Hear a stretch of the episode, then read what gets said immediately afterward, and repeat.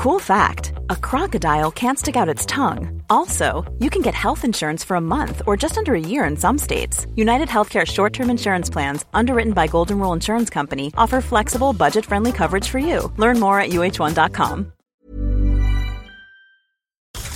You're now rocking with the best. Welcome Please welcome, welcome all of you. to StarCast Ladies and gentlemen, with Flo and Max. Powered by Wyra.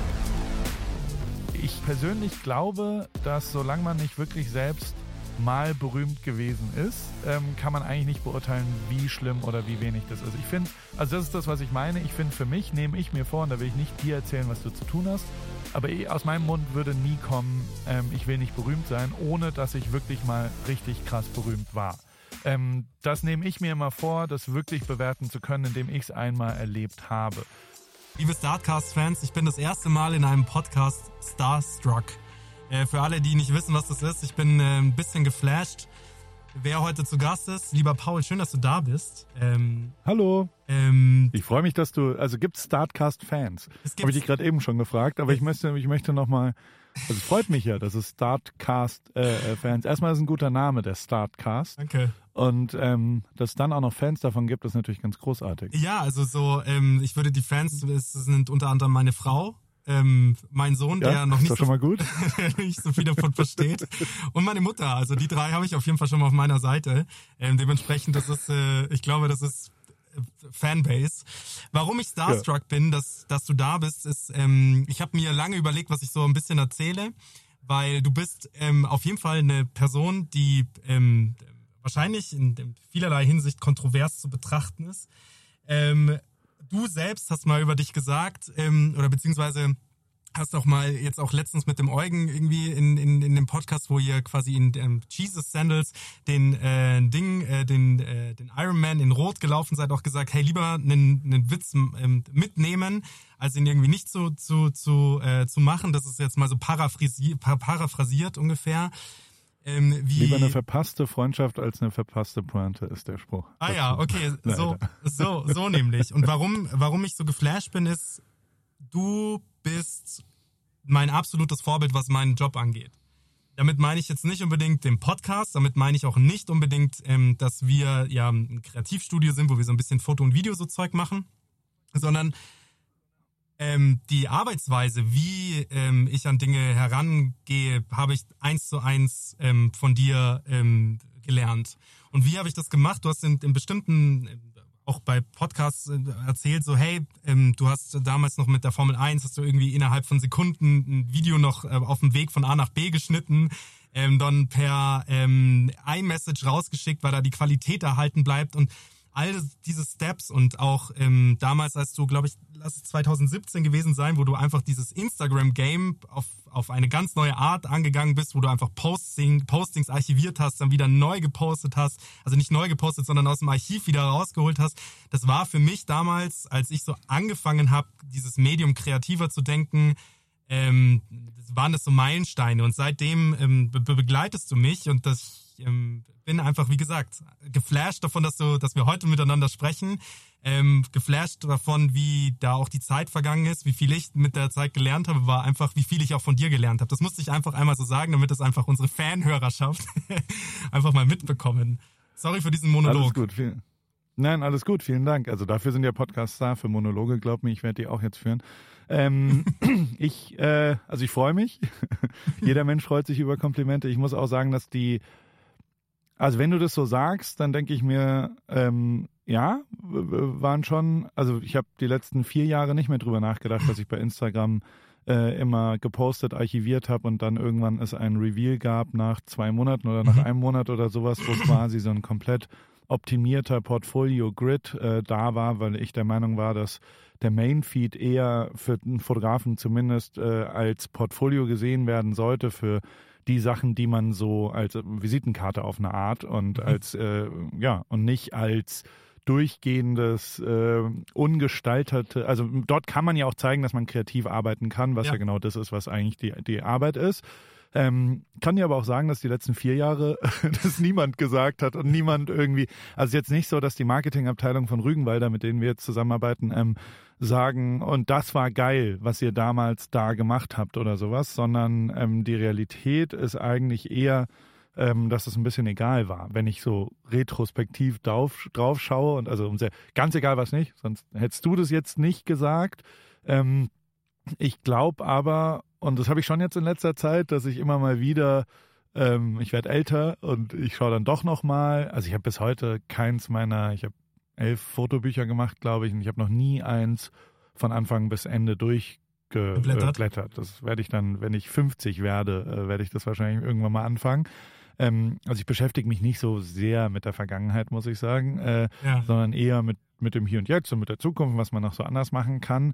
Ähm, aber äh, ich erwische mich schon auch dabei, dass ich immer mal wieder denke, oh, ihr habt da schon ein paar ganz coole Sachen gemacht. Ja. Also so, so, und die habe ich eben gar nicht, also überrascht mich sogar. Also so ehrlich will ich auch wirklich sein.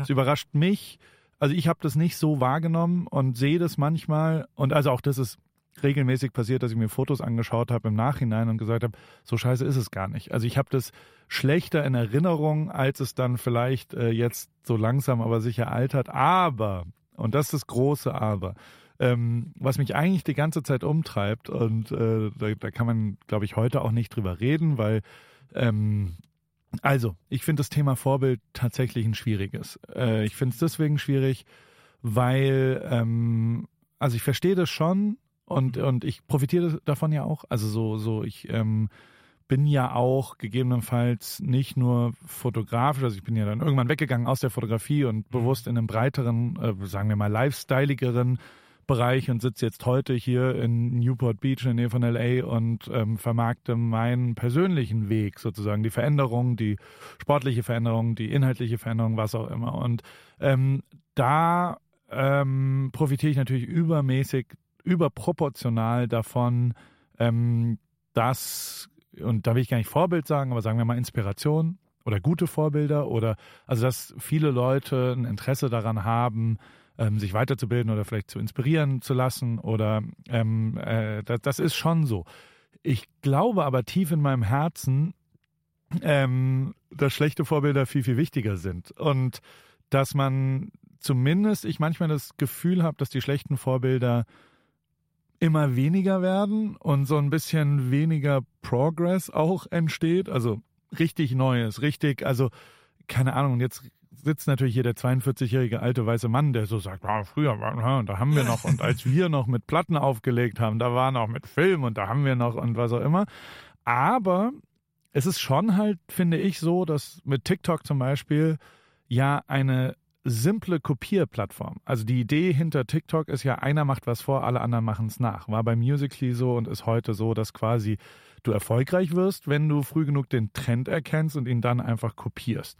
Und das finde ich jetzt als dann doch vielleicht hoffentlich irgendwo kreativer äh, äh Mensch ähm, erstmal gar nicht so cool und habe letztens auch lang drüber nachgedacht. Es gibt von Wladimir Kaminer so ein so, eine Kurzgeschichte, wo der und das ähm, äh, ja, also der der hat da habe ich für die Backspin früher geschrieben und da habe ich äh, Kaminer, das ist ein Autor aus Berlin, der, der ähm, Russendiskurs, das ist ein großes, äh, wichtigstes Buch, glaube ich.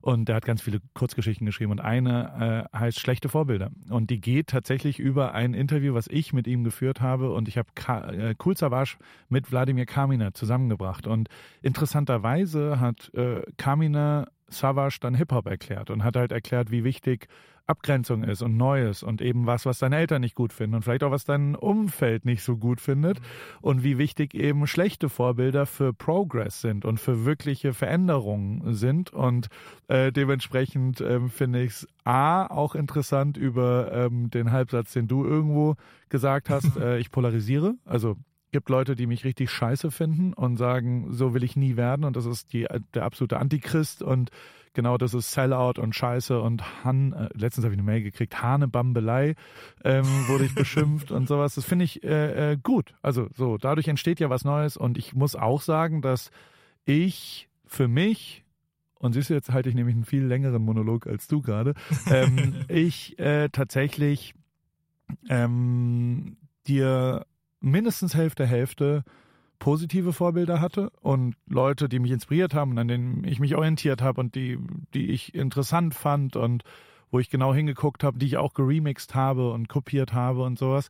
Ähm, aber eben auch, auch schlechte Vorbilder. Also ich habe schon auch ganz schön viel Leute gesehen, wo mir klar wurde, so will ich nie enden, so will ich nie sein, das will ich nie machen. Und also zum Beispiel in der Formel 1 ganz viele Leute, die da total äh, festgefahren in der Formel 1 seit 15 Jahren nichts anderes machen, außerhalb der Formel 1 nie eine Chance haben, irgendwie zu arbeiten. Und das war mir wichtig, nicht äh, in der Formel 1 gefangen zu bleiben und sowas. Und das ist ja dann eigentlich eher ein schlechtes Vorbild. Und das war in meinem Leben total wichtig, sich auch schlechte Vorbilder äh, äh zu suchen. Dementsprechend äh, äh, bin ich gar nicht so traurig drüber, dass ich für ganz schön viele Leute äh, auch ein schlechtes Vorbild bin und die sagen, oh Gott, was ein Vollidiot da. Und äh, das, das ist doch schön. Da entsteht was Neues, da entsteht was anderes. Und ähm, so schön es ist, dass ich vielleicht ein, zwei positive Einflüsse auf dich hatte, ähm, so klar ist auch, dass deswegen nicht du äh, erfolgreich geworden bist, sondern erfolgreich bist du geworden, weil du selbst äh, Sachen gemacht hast, die gut waren und nicht, weil du bei mir Sachen gesehen hast und die kopiert hast. Also das darf man immer auch bei allem nicht vergessen.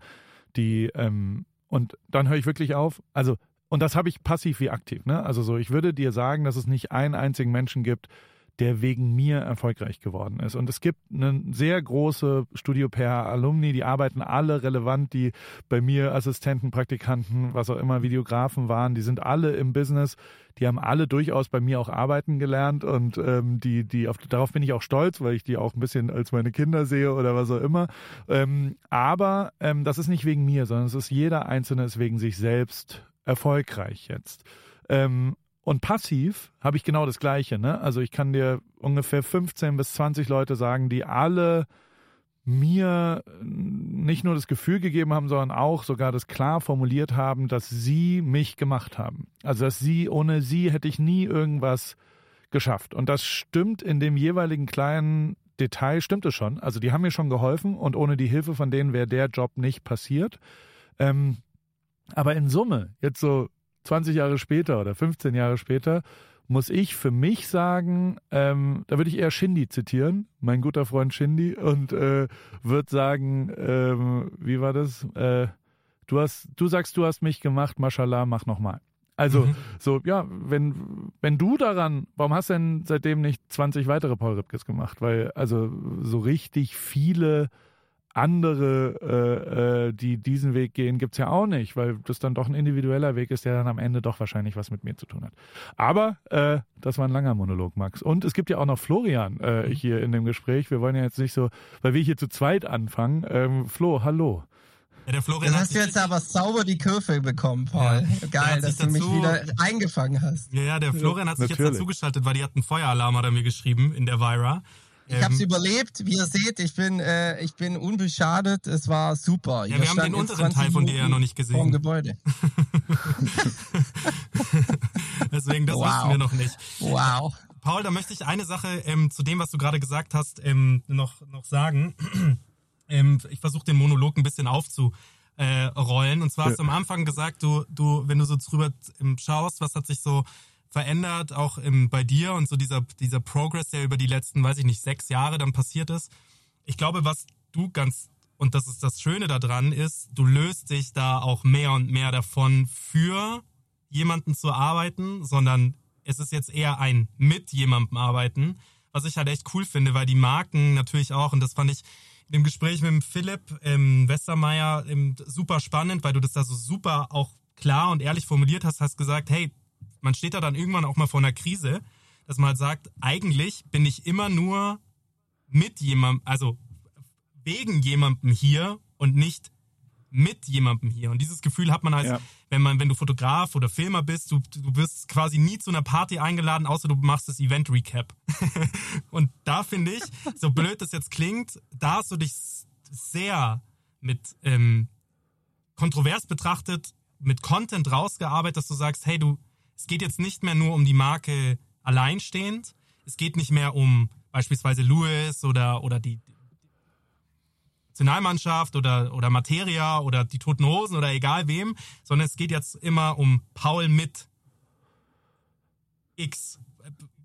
Ja. So, und das finde ich, und das finde ich ist halt so ein Progress. Und da, weil du auch gesagt hast, schlechte Vorbilder wie, wie gute Vorbilder, ja, die Sachen, die, die irgendjemand macht, ähm, können nicht immer alle geil sein. Und ich finde, diese Auf- und Abs, die brauchst du im, im Leben, die brauchst du beim, wenn du jetzt mal Surfen betrachtest, du brauchst es, sonst hast du keinen Wellengang.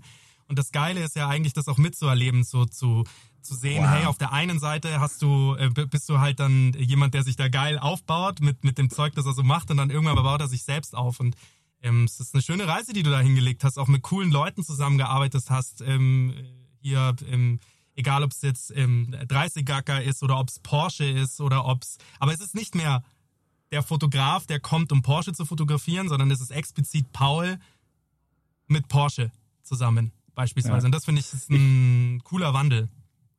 Also zwei Gedanken dazu kurz, die, ähm, ja, das war ja schon bewusst auch so und so klar so, weil ich ähm, für mich gelernt habe, je klarer ich das formuliere, desto klarer werde ich auch daran gemessen. Ich selbst erstmal und dann auch extern. Und ich habe ja inzwischen auch äh, na, na, na, nicht eine Audience, sondern eher eine Community, wenn ich denen gegenüber irgendwas sage, dann werde ich schon auch danach gemessen, ob ich das dann auch einhalte. Und ähm, Talk It into Existence ist schon was, was bei mir wirklich einfach gut funktioniert hat und ähm, wo man quasi das auch ein bisschen äh, manifestieren kann, um jetzt gleich mal den nächsten nach dem Wellengang noch ein Wandtattoo nachzuschieben. Aber, ähm, äh, das, das ist aber trotzdem tatsächlich funktioniert es bei mir und äh, das muss man dann auch sagen. Die Wahrheit ist aber auch, und das, äh, das ist mir auch wichtig klar zu sagen, ähm, dass ich ein gutes Bauchgefühl dafür hatte, was Zeitgeist auch irgendwo ist, immer, weil ich halt viel in urban, also ich bin halt viel im Internet unterwegs und weiß schon, was passiert.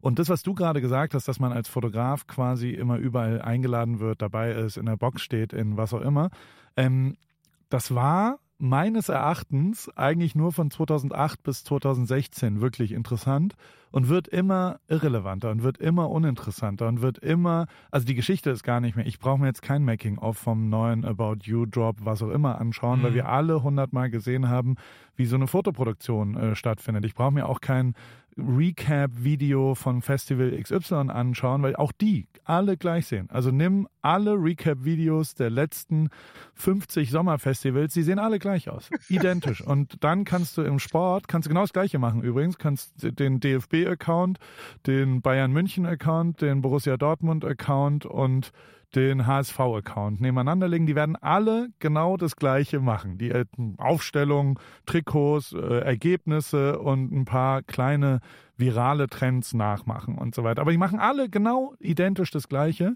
und ähm, wundern sich, dass niemand mehr zuschaut. Ähm, und das ist eben nicht nur deren eigenes äh, Versagen oder ja, vielleicht auch weniger äh, progressiv oder mutig da neue Sachen zu machen, sondern es ist vor allem auch das nicht mehr existierende Interesse daran.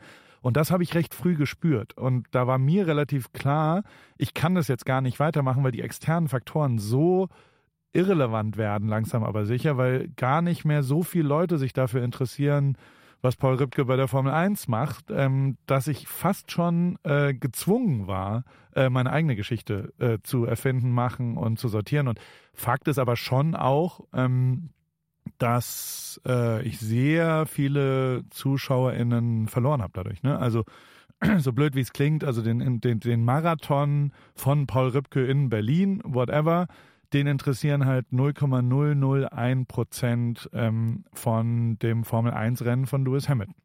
Das ist wirklich so. Also das ist de facto so. Und ähm, die, die, die Relevanz ist einfach wirklich äh, 0,001 Prozent nur noch von dem, was ich so mache. Jetzt kann man darüber nachdenken, ja gut, das, das ist, aber also ich, ich, ich vermisse es schon. Also ich merke schon, dass ich, und also manchmal klingelt mein Telefon ja auch noch und da sind auch äh, von Formel 1 über Fußball über Musik äh, relativ relevante Leute dann dran und da zucke ich schon auch immer und denke mir so kurz so, ah, es wäre schon geil, mal wieder A-Liga zu spielen. Und äh, wenn es dann Drake ist, dann äh, wäre das, also weißt du so, das, das dann schon, da zuckt man schon, aber ich kann das gar nicht mehr und äh, bin dann zum Glück bisher resistent genug, weil genau das wäre ein Blast from the Past. Das macht keinen Sinn, das zu machen, was ich vor sieben Jahren gemacht habe. Ähm, das, das, das kann ich gar nicht mehr und das wäre richtig falsch, da irgendwie nochmal Aber würdest du so. das von machen, was du vor sieben Jahren gemacht hättest, oder würdest du rein vom Anschein das machen, was du vor sieben Jahren gemacht hast, aber du bist ja, du hast, du bist, hast dich ja weiterentwickelt, du bist ja jetzt eine andere Person. Würdest du was anderes machen wie vor sieben Jahren, nur was ähnlich aussieht? Ja, vielleicht? aber ich bin da ja immer noch als, also ich, ich wäre ja immer noch ein Fotograf da. Und das ist der, also der hauptentscheidende Moment ist, um wen geht's da, weißt du? Und das war schon auch immer was, wo also wenn du die, die, die Formel 1 Leute fragst und sagst, was war das Kritischste von Paul? Und dann werden alle mhm. sagen, der hat schon ganz schön viel über sich selbst geredet. So, der hat schon ganz schön viel sich drum gekümmert, dass er da gut rüberkommt. Der hat auch das erst im zweiten Schritt gemacht. Also er hat erstmal darüber geredet, wie Lewis Hamilton, Valtteri Bottas, Toto Wolf und das Team rüberkommen. Aber dann hat er schon auch gerne mal gesagt, ich bin ein geiler Motherfucker. Und hat auch immer mal wieder äh, grenzwertige, also keine Ahnung, ich habe das Profilbild mal ausgetauscht in Hockenheim und habe gesagt, äh, das ist jetzt Paul Ripkes Account. Und fand das irgendwie lustig. Weißt du, das ist natürlich egozentrischer Dings. Und also, ey, ich habe ich hab ja, bevor ich zu Porsche gegangen bin, habe ich schon, und diese diese, ich, ich, das, das würde jetzt hier den Rahmen sprengen, aber ähm, ich habe sehr genau, also es gibt einen Menschen, der mich sehr geprägt hat, das ist äh, Niki Lauda. Und also es gibt ganz viele Menschen, aber Niki war wirklich völlig krass. Und Niki hatte ich das Glück, irgendwann mal zu fragen, so, guck mal, Niki, ähm, und das war vor sechs Jahren, ähm, ich finde, ich bin relativ berühmt und erfolgreich in dem, was ich so tue als Fotograf. So, also ich wüsste nicht, wie das noch krasser werden kann. In Deutschland alles, alle Haken gesetzt, die ich irgendwie mir je als Kind geträumt habe. Und dann sogar noch international. Weißt du, also dann sogar noch Cristiano Ronaldo, Drake, mhm. Lewis, whatever so. Und ähm, was ich aber nicht bin, ist reich.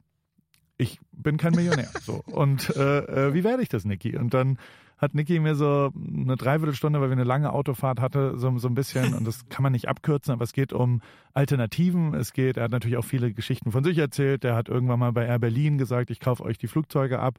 Und dann haben die gesagt, sag mal, bist du bescheuert, weil der, ich übertreibe, ich weiß nicht, was die Zahlen waren, aber er hat jetzt gesagt, für 100.000 nehme ich euch 10 Flugzeuge ab. Dann haben die gesagt, hä, ein Flugzeug ist 10 Millionen wert, bist du dumm oder was? Dann gesagt, okay, alles cool, für 100.000 kaufe ich euch das ab. Und vier Wochen später war aber die Insolvenz so eng, glaube ich, dass sie gesagt haben, lieber 100.000 haben als gar nichts. Und es gibt ja gar nicht so viele Leute, die dir Boeing 737, äh, was auch immer abkaufen können. und dann haben die wieder bei ihm angerufen und dann hat er die äh, bekommen für 100.000 und also ich, diese Zahl stimmt nicht. Ich habe das jetzt irgendwie ja, ausgedacht und hat die aber drei Tage später für 10 Millionen pro Stück verkauft und hat gesagt, habe ich so viel Geld verdient wie noch nie, weil ich einfach meine äh, Option klar formuliert habe und dann nicht aufgeweicht habe und dann eben gesagt habe, das ist das eine, was da ist und vor allem hat er sich um Alternativen gekümmert. Und diese Alternativen erarbeiten ist was, was ich mir äh, immer sehr, sehr deutlich und krass, also ich habe zum Beispiel ja schon einfach mit Mercedes sehr viel gearbeitet. So, ich war das Gesicht des Formel 1 Teams. Ich habe äh, ganz viel mit Daimler auch gearbeitet und so. Und das hat nie richtig funktioniert. Also gibt sogar eine Kampagne mit mir, ne? Also so, wo so ich für ein GLA irgendwie werbe und aber das hat nie richtig funktioniert, weil, weil wir nicht gematcht haben, weil Daimler zu groß ist, weil äh, ich äh, zu, zu unkontrollierbar teilweise auch bin, weil ich auch nicht jetzt die Markenwerte von Daimler Excellence und Luxury äh, vertrete, sondern halt im Birkenstocks und unrasiert dick da durch die Gegend gelaufen bin. Und ähm, trotzdem war aber klar, ein Autopartner wäre cool. Und dann habe ich mir das wirklich, also in der Niki Lauda Rest in Peace äh, an ihn denkend, ähm, bin ich zu BMW, habe einen Pitch gemacht, bin zu Porsche, habe einen Pitch gemacht und habe alle drei Optionen mir so erarbeitet, dass relativ schnell passiert ist, dass BMW raus war, weil BMW davon ausgegangen ist, von der vor zehn Jahren Version von Paul, also so, dass ich halt Fotograf bin und dass ich die Bildsprache äh, präge. Und ich habe gesagt, nee, darüber reden wir doch gar nicht hier. Und das, das haben die nicht gecheckt und deswegen war klar, das ist kein guter Match. Ähm, Porsche war ein guter Match. Ähm, ich habe alle Leute, die handeln, auch äh, äh für mich äh, erlebt nochmal. Also habe ich mich mit denen getroffen, habe hab, ähm, so ein bisschen herausgefunden, wie, wie ticken die so, dass dann doch ein emotionaler Job ist.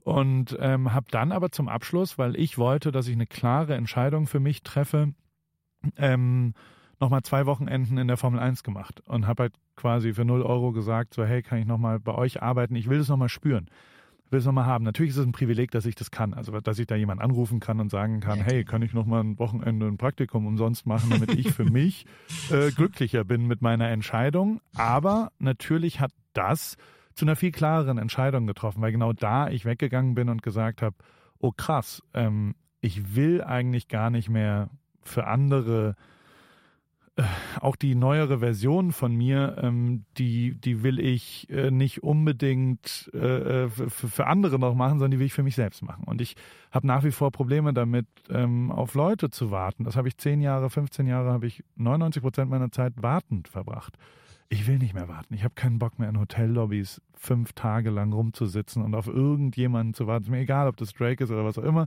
Ich will, ähm, wenn ich aufstehe, sagen um 7.10 Uhr, ich habe jetzt dreimal Drake zitiert, ich weiß auch nicht, ich wollte nur, das, das, das, äh, wenn er ist Taylor schon ein ganz kleines bisschen berühmt. Ja, das ja, hört auch zu. Ähm, aber, ja, ja, Drizzy. Ähm, ich will mein eigenes. Also ich will selbst aufstehen und dafür verantwortlich sein, ob ich pünktlich bin oder nicht. Und dann äh, auch dafür verantwortlich sein, was da passiert, auch wenn es viel, viel kleiner ist. Und trotzdem bin ich nach dem Wochenende, habe ich noch lustig und das ist also, äh, die, die Wahrheit ist, ich habe auch da natürlich immer angeeckt und da wusste ich noch nicht, also ich habe dieses Wochenende gemacht und habe dann was auch immer und habe wieder nur Quatsch, bin rennend im Regen, habe ich Toto gesucht und habe dann rumgeschrien und habe ihn irgendwo gefunden und dann haben wir da lustige Sachen gemacht, hoch erfolgreich, doppelte Views, alles total geil, weil es halt Storytelling personalized ist. Die Faktoren, warum Social Media funktioniert, waren da wieder ähm, äh, äh, erledigt. Ich äh, habe mich dann verabschiedet, habe gesagt, so, und ich bin jetzt raus. Ähm, und wenn ihr mir folgen wollt, hier ist mein Account, so als Abschluss. Ich habe 23.000 Follower an einem Tag da gemacht, an dem Sonntag in Österreich beim GP, weil bei der Formel 1, dem Mercedes-Team halt schon jedes, keine Ahnung, eine halbe Million Views haben die schon auf Insta-Stories und sowas. Und da haben halt viele Leute gesagt, das finden wir lustig, wie der das macht, da wollen wir das gern noch weiter gucken. Was denkst du, was die Mercedes-Leute da gesagt haben? Die haben, also die äh, bei Daimler AG in, in äh, Sindelfing äh, haben die Herzinfarkte gekriegt und haben gesagt, sag mal, hackt's jetzt komplett? Also die wussten gar nicht, wie sie das compliance-mäßig ver. Also, äh, hä? Was auch immer. Von den 23.000 waren übrigens 17.000 in Indien, nur mal so. Äh, riesen Formel 1-Community, größter. Indien ist der größte Markt. Ähm, der, äh, also die, die, die meisten Instagram-Nutzer gibt es absolut in Indien. Also mit großem Abstand, weil in China es ja kein Instagram gibt. Dementsprechend gibt es da eine, eine sehr große Base und die sind Commonwealth-Staaten und sind total Formel 1 interessiert. Ich kriege immer einen Herzinfarkt, weil ich inzwischen, glaube ich, 16% Follower aus Indien habe und mir denke, okay, äh, irgendjemand kauft mir Follower oder sowas, weil also ich schwöre bei allem, ich habe noch nie Follower gekauft, aber ähm, habe das dann bei Instagram, ich habe ein, zwei äh, Connections, habe das wirklich mal prüfen lassen, habe gesagt, könnt ihr die mal rausschmeißen, könnt ihr den mal und dann haben die gesagt, nee, die sind echt. Das ist tatsächlich und dann habe ich auch so bei spannend. Mercedes nochmal geguckt, bei dem Formel 1 Team und habe auch bei bei Lewis mal geschaut und ähm, die haben alle ein riesengroßes Following in Indien, ähm, weil einfach die Formel 1 da riesengroß ist. So, lange äh, langes Gerede, ähm, deswegen hassen mich natürlich auch ein paar also hassen ist ein großes Wort, aber deswegen ist schon auch ganz schön viel Leute, die sagen, ja gut, äh, es ist ja schön und gut, dass du eine personalized Story erzählt hast und es ist schon klar, dass es da ist, aber du hast vor allem Werbung für dich gemacht, mein lieber Paul, und ähm, dafür haben wir dich bezahlt. Und das ist ein, da, da habe ich gar keine Antwort darauf. Also das stimmt teilweise, weißt du? Also so, ähm, was weiß ich, ob das, also, aber trotzdem, Shindy, du hast, du sagst, du hast mich gesagt, gemacht, Mashallah, mach nochmal. Geil. Und, und die Frage ist natürlich schon auch, ab einem bestimmten bist du berühmt genug, dass das reicht? Ne? Das ist das ist ja schon eine Frage. Also wenn wir da wieder deinen deinen äh, deinen viel zitierten Drake jetzt ins Bild nehmen, ja. wenn der wenn eine Marke nur assoziiert wird mit ihm, reicht das wahrscheinlich, um den Markenwert, wenn man wahrscheinlich sogar an die an auf den Börsenkurs schaut, zu steigern. Und die Frage ist, dann bist du so berühmt, dass das vielleicht auch reicht. Äh, das kann ich dir für mich beantworten mit Nein, auf gar keinen Fall. Ähm, Wäre jetzt aber, auch weird gewesen, wenn du Ja aber, gesagt hättest, oder auch nicht. Aber, aber es gibt ja eine, die Theory of a Thousand Fans, die ich auch oft zitiere, die, was so ein Paper von vor zwölf Jahren ist oder sowas und was aber, kann man im Internet googeln, ähm, exakt mein Leben eigentlich zusammenfasst. So, ähm, dass du mit einer kleineren, aber herzlich und wirklich echt engagierten Community schon relativ weit kommst. Ähm, und die, was ich schon sehe, ist, dass die Communities immer wichtiger werden und die Audiences immer unwichtiger werden. Also die vier Millionen Follower weltweit äh, können halt dann keine Pullis verkaufen oder kein lokales Produkt aus Deutschland. Und ich bin, aber da, da, also da male ich auch nur meine Welt gut, weil ich bin schon sehr viel nationaler geworden in den letzten vier, fünf Jahren. Seit es um mich geht, ist es auch viel, viel deutscher geworden, ohne irgendeine Max, Diskussion. Ja. Max, da kannst du doch Greg Hoffman jetzt einbringen, oder? Der hat doch auch hart auf dieses Community-Thema gespielt. Sagen wir jetzt mal nicht nur Greg Hoffman, sagen wir mal grundsätzlich, wenn wir jetzt mal, also Startcast, wir haben ja diesen Podcast irgendwann mal gegründet, weil wir gesagt haben, wir wollen Startups featuren. Along the way ja. geht es jetzt ja nicht mehr nur um Startups, sondern es geht quasi auch um einfach so Motivationshintergründe, Leute, die wir einfach spannend finden und die einfach was mit, mitgeben können. Was aber alle GründerInnen, die wir so along dem ganzen Podcast haben, merkt man schon, dass die, die am erfolgreichsten sind, die, die sich, also die, die am erfolgreichsten sind, sind die, die sich eine echte Community aufbauen. Es ist vollkommen ja. egal, ob die nischig ist und nur 400 Leute das anschauen. Aber wenn die echt sind, dann bringt denen das deutlich mehr, als wenn sie 400.000 Reach auf irgendein Video haben. Weil davon ist immer noch kein Pulli verkauft, davon ist kein Wein verkauft, davon ist keine, keine, keine Maultasche verkauft, da ist äh, nichts davon verkauft. Ein Schuh? Kein Schuh, kein gar nichts. Paultasche, aber. Paultasche, korrekt. Ja. Parisling. Name Drop. Wenn ich da aber eingreifen darf, und genau das ist ja TikTok. Deswegen bin ich nicht auf TikTok. Weißt du? Also, weil TikTok für mich Audience ist. Weil TikTok für mich nicht, ich habe eine gewisse Zahl an Leuten, die interessiert sind an mir und denen produziere ich was, sondern TikTok ist immer irgendwas rausblasen und gegebenenfalls erreicht es dann 18 Millionen aber vielleicht erreicht es auch nur 18. Mhm. Und das ist was, was ich nicht, also ich bin kein Audience-Typ. Ich kann keine Fernsehwerbung mit mir in Deutschland machen, weil ich kein Household-Name in Deutschland bin, weil acht von zehn Leuten noch nie Paul Ripke gehört haben.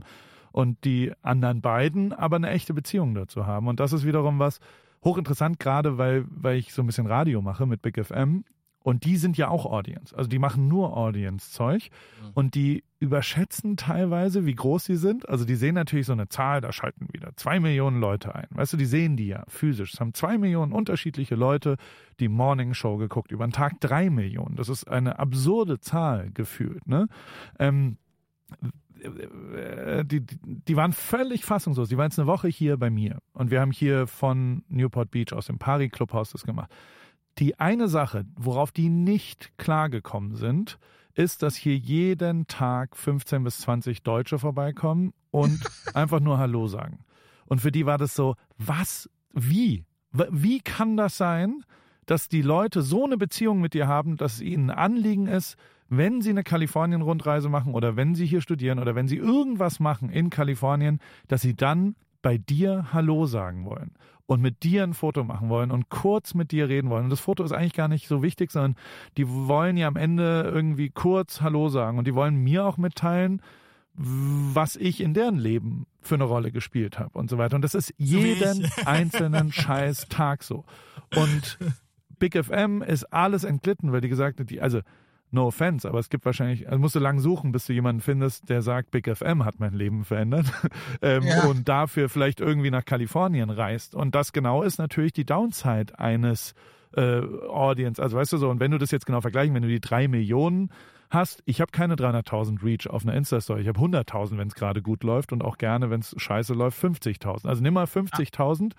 Das ist, äh, was macht Adam Riese? Sechs, äh, 60-fach Reach was die haben.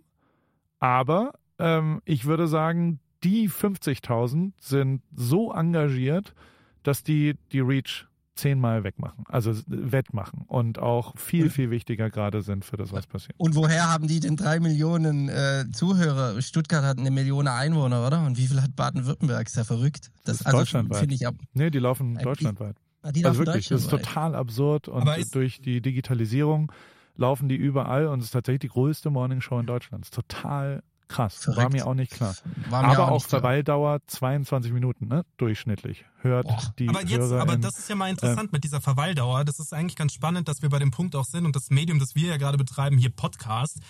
Das ist schon auch eine Sache, das möchte ich dir auch mal ähm, sagen. Das ist schon auch, wo man quasi die Person, Paul, so blöd das klingt, und deswegen, da haben wir am Anfang auch mal mit über Fans gesprochen, so, die Leute kriegen eine Nahbarkeit zu einer Person und das, ähm, wenn du dir das aussuchen kannst, also quasi einen Podcast auswählen und den aus, das ist, fühlt sich an wie eine Freundschaft. Das ist ganz absurd. Wir kriegen da auch Mails, wenn die dann sagen, hey, die, die fühlen sich schon fast, als wären sie mit mir befreundet. Und jetzt hier auch mal, um eine kleine Story zu erzählen, als ähm, ihr AEW FNR noch ähm, Joko und Du gemacht habt, so, ähm, da hattet ihr mal gesagt, hey, Sushi Bike sucht ein neues Büro. Er kannst mal ja. fragen, wer mit dem Andi dann in Kontakt war zwei Tage später und bei mir stand er im Büro und wir haben uns den Showroom angeschaut, ob er das Büro nicht vielleicht nimmt und ja. danach habe ich noch Fotos für ihn gemacht so. Und deswegen meine ich, dass da da ist durch diese Podcast-Geschichten entsteht echt was. Und das ist eine andere Nähe als diese Radionähe, weil es gibt auch so Radiosender, die bei uns anklopfen und sagen, hey, wir wollen irgendwie euch als, als Exclusive haben. Und da haben wir dann auch irgendwann mal gesagt, nee, das, das wollen wir nicht, weil wir wollen das bleiben, was wir da Also so sind. Nischig. Es gibt was ganz, es gibt was ganz stumpf äh, äh, physisches dazu auch, weil ähm, Radio wird im Auto gehört oder auf Endgeräten und Podcast wird in Kopfhörern gehört. Es gibt eigentlich niemanden, der Radio auf Kopfhörern hört. Weil das, Nee. also das ist einfach niemand, wer, wer, wer läuft denn mit einem, also weißt du, die Handys können kein Weird, Radio, ja. das ist einfach Quatsch so. Und allein das hat schon eine zehnfache Nähe, glaube ich, da so drumherum. Und ich habe halt für mich schon, also ich habe das dann so, ich weiß gar nicht, was die, also jetzt, jetzt wird's, äh, da könnt ihr mir vielleicht helfen. Aber was ich ganz interessant fände, wäre ähm, die Zahl, die, also mein Podcast hören 150.000 Leute, so. Ähm, da kommen pro normale Folge jetzt, jetzt heute ist zwei Stunden, aber normal sind, keine Ahnung, äh, eine Stunde, sagen wir mal eine Stunde. Dann kommt noch mal eine halbe Stunde drauf. Ähm, dann haben wir ja anderthalb Stunden, weil jeden Samstag kommt Post von Paul. Das hören genauso viele Leute. Und ähm, dann hast du ähm, quasi die Anzahl der Menschen mal 100, also mal, was ist es, 90 Minuten. Ähm, ergibt ja gegebenenfalls, wenn du, und ich weiß gar nicht, ob es 22 oder 17 Minuten sind, die die durchschnittliche Verweildauer ist, aber äh, jetzt nehmen wir mal 17 Minuten, damit es für uns besser ist, ähm, die ist gar nicht so weit weg als die Anzahl der 3 Millionen mal 17 Minuten. Weißt du, also, ähm, und das genau ist ja das, was ich meine mit der Theory of a Thousand Fans. Also, wenn Leute 90 Minuten dir zuhören, dann ist ja nicht nur die absolute Zahl höher, sondern die Beziehung ist ja zehnmal größer, weil du viel, viel mehr Zeit in dieser Woche mit Ja. dieser Person verbringst. Und ähm, das wiederum ähm, weiß ich gar nicht, ob.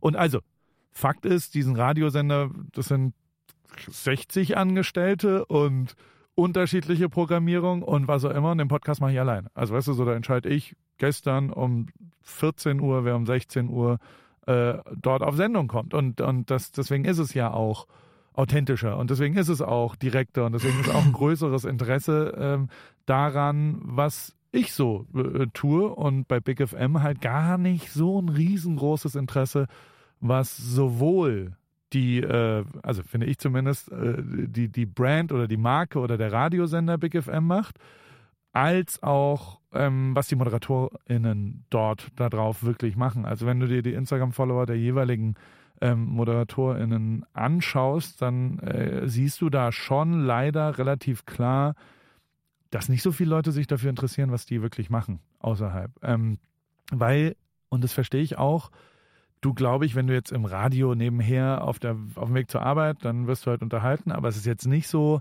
dass man wirklich sagt, oh, und jetzt will ich wissen, wie der oder die den Nachmittag verbringt. Und das ist ja auch interessant. Also weißt du, so, es ist ja, ist ja was anderes. Ich will gar nicht stänkern dagegen.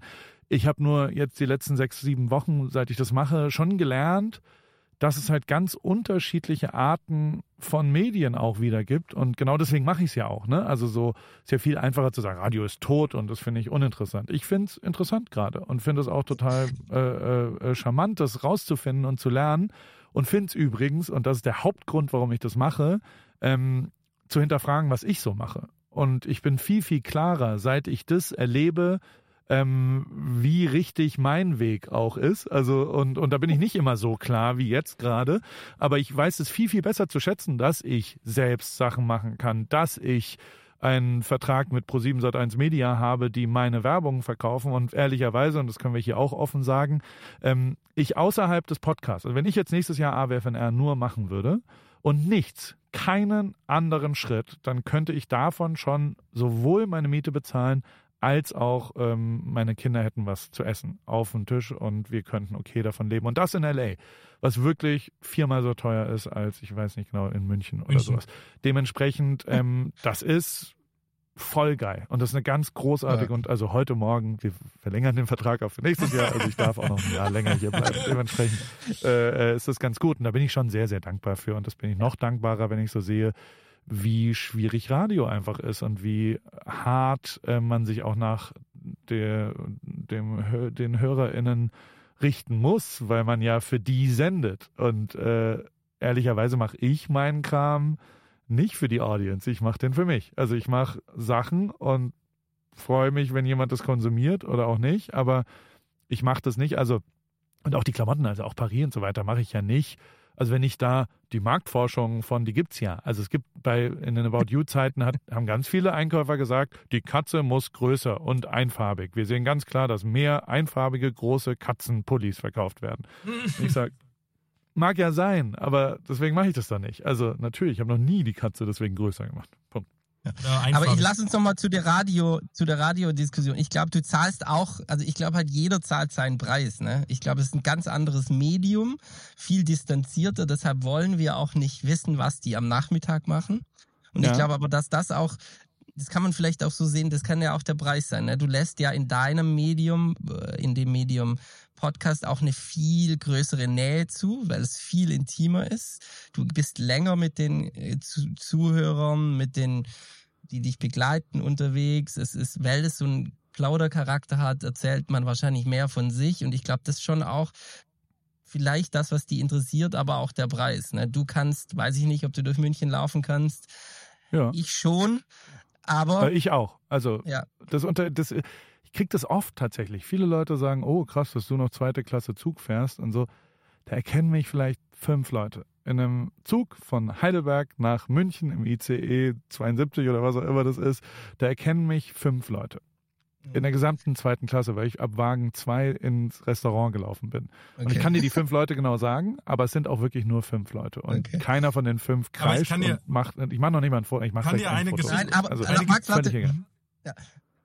Aber es, äh, vielleicht ist das trotzdem der Preis, denn das erste Mal, wo es mich genervt hat, war, wo ich in der Sauna, der Max kennt den Club hier in München war und ich wirklich zu, ich war oben ohne, vollkommen out of order und dann kam einer her und meint, du bist der Typ, der ist, du bist der Chef von der Vira und du machst diesen Podcast und ich will jetzt ein Foto und ich so, Alter, was? Ja.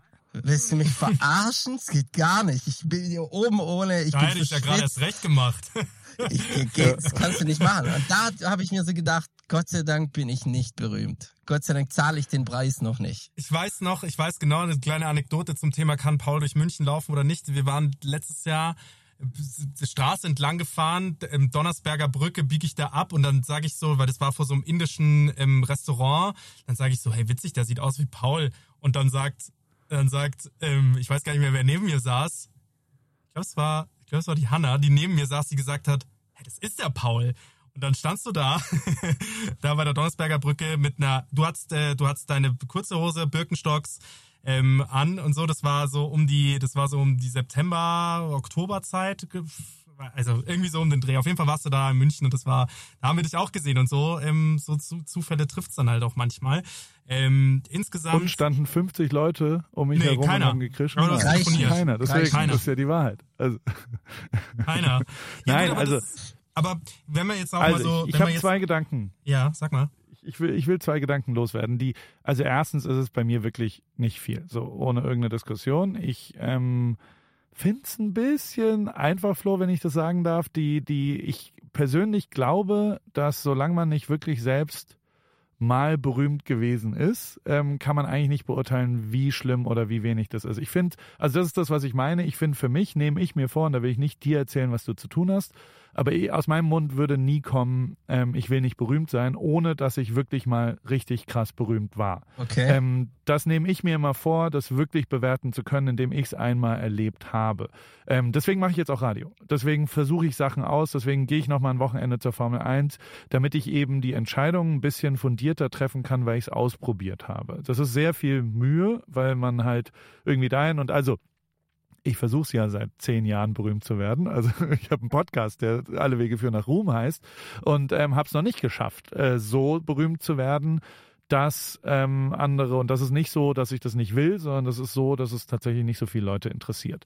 Ähm, Fakt ist auch, und also ich, und, und um das abzuschließen, das wäre, also tatsächlich würde ich, glaube ich, irgendwann mal gerne eine Marktforschung äh, haben, was mein, meine Markt, also wie viele Leute haben was von, ich weiß gar nicht, ob man das wird man ja beauftragen können bei irgendeinem Forsa-Institut, dass man sagt, also keine Ahnung, ich glaube, äh, Joko hat äh, eine äh, Bekanntschaft von 98 Prozent in Deutschland oder was, keine Ahnung, wahrscheinlich in die Rentner jetzt nicht, aber ähm, da gibt es ja Zahlen, dass quasi Leute sagen, okay, den Namen haben so und so viel gehört. Und da würde ich nach wie vor sagen, bei mir ist das im einstelligen Bereich. Ähm, und aber will es natürlich auch mal rausfinden, vielleicht, vielleicht macht man das jetzt mal. Äh, das zweite, und das ist dann natürlich genau das, in dem Moment, und das hat mich schon immer krass geprägt, und das ist wirklich, wirklich, wirklich so, selbst, also es gibt einen einzigen Ort, wo ich, und deswegen kann ich es vielleicht ein bisschen beurteilen, lieber Flo, äh, wenn ich das so sage, es gibt einen Ort, ähm, wo das so ist, und das ist OMR. Auf OMR kann ich mich nicht mehr frei bewegen. Das ist der einzige Ort, weil meine komplette Ziel, weil das ist ja nicht ein Ja. Querschnitt durch Deutschland, sondern da ist, da sind nur die 8%, die von mir gehört haben, die werden 5000 Menschen oder 50.000 Menschen in einen äh, äh, Raum geprä, ge, ge, gepresst und da kann ich mich nicht mehr frei bewegen. Also da will jeder irgendwas und da bin ich auch völlig fertig mit den Nerven nach 48 Stunden.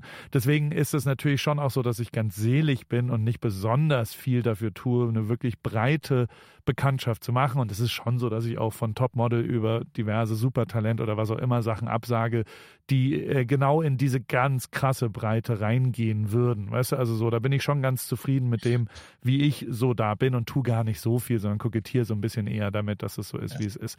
Aber geh mal mit Joko oder Elias Mbarek oder Lewis Hamilton irgendwo hin. Und das Absurde, also mit Joko und Elias kannst du halt außerhalb von Deutschland überall hingehen, aber in jedem scheiß Supermarkt, wenn du mit dem irgendwas einkaufen gehst, erkennen den 24 Leute innerhalb von vier Minuten.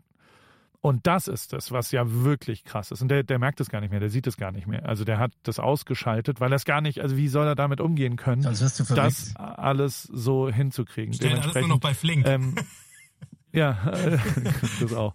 Aber das wiederum für mich, also das zu sehen, wie krass anders es ist und, und das ist auch was, in dem Moment, wo ich mit jemand berühmteren als ich unterwegs bin, interessiert sich gar niemand mehr für mich. Also das ist sowieso, dass sie gehen eh nur auf die erste Liga Spieler. Also sie, sie, niemand erkennt mich mehr, wenn ich neben Joko irgendwo durch die Gegend laufe. Und also ähm, dementsprechend ist tatsächlich äh, das wiederum auch, also so, so toll ist es dann auch nicht. Und also was ich ähm, dann auch, und also da, und da, damit schließen wir es, also so, so, ich habe ja tatsächlich auch, also Leute, also vielleicht liegt es aber auch hier in Kalifornien und so weiter, das muss ich auch sagen, aber in, in Deutschland gibt es ja gar nicht so viel so ganz öffentliche Sachen von mir, wo ich irgendwie ganz da bin. Aber die Leute, die kommen, sind meist auch relativ im Leben stehende, durchaus nicht unerfolgreiche äh, Menschen. Und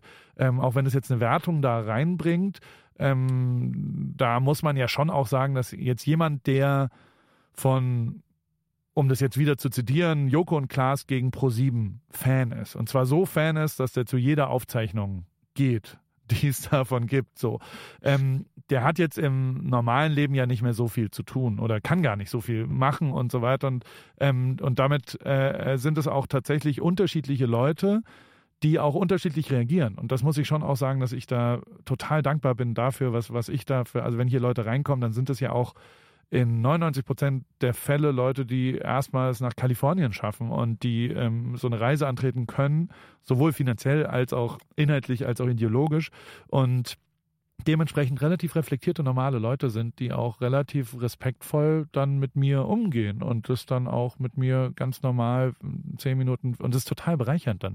Also es ist ultra bereichernd. Vorgestern war ich hier eine 22-Jährige aus München, die an der TU Informatik studiert und ein Auslandssemester in Stanford macht und in AI forscht. Und ich denke mir so, da will ich Geld für bezahlen, um mit der eine halbe Stunde zu reden. Weißt du, also so, das ist die Zukunft und so. Und die tauch, taucht hier auf und ich unterhalte mich mit ihr. Also es ist schon auch voll geil. Punkt.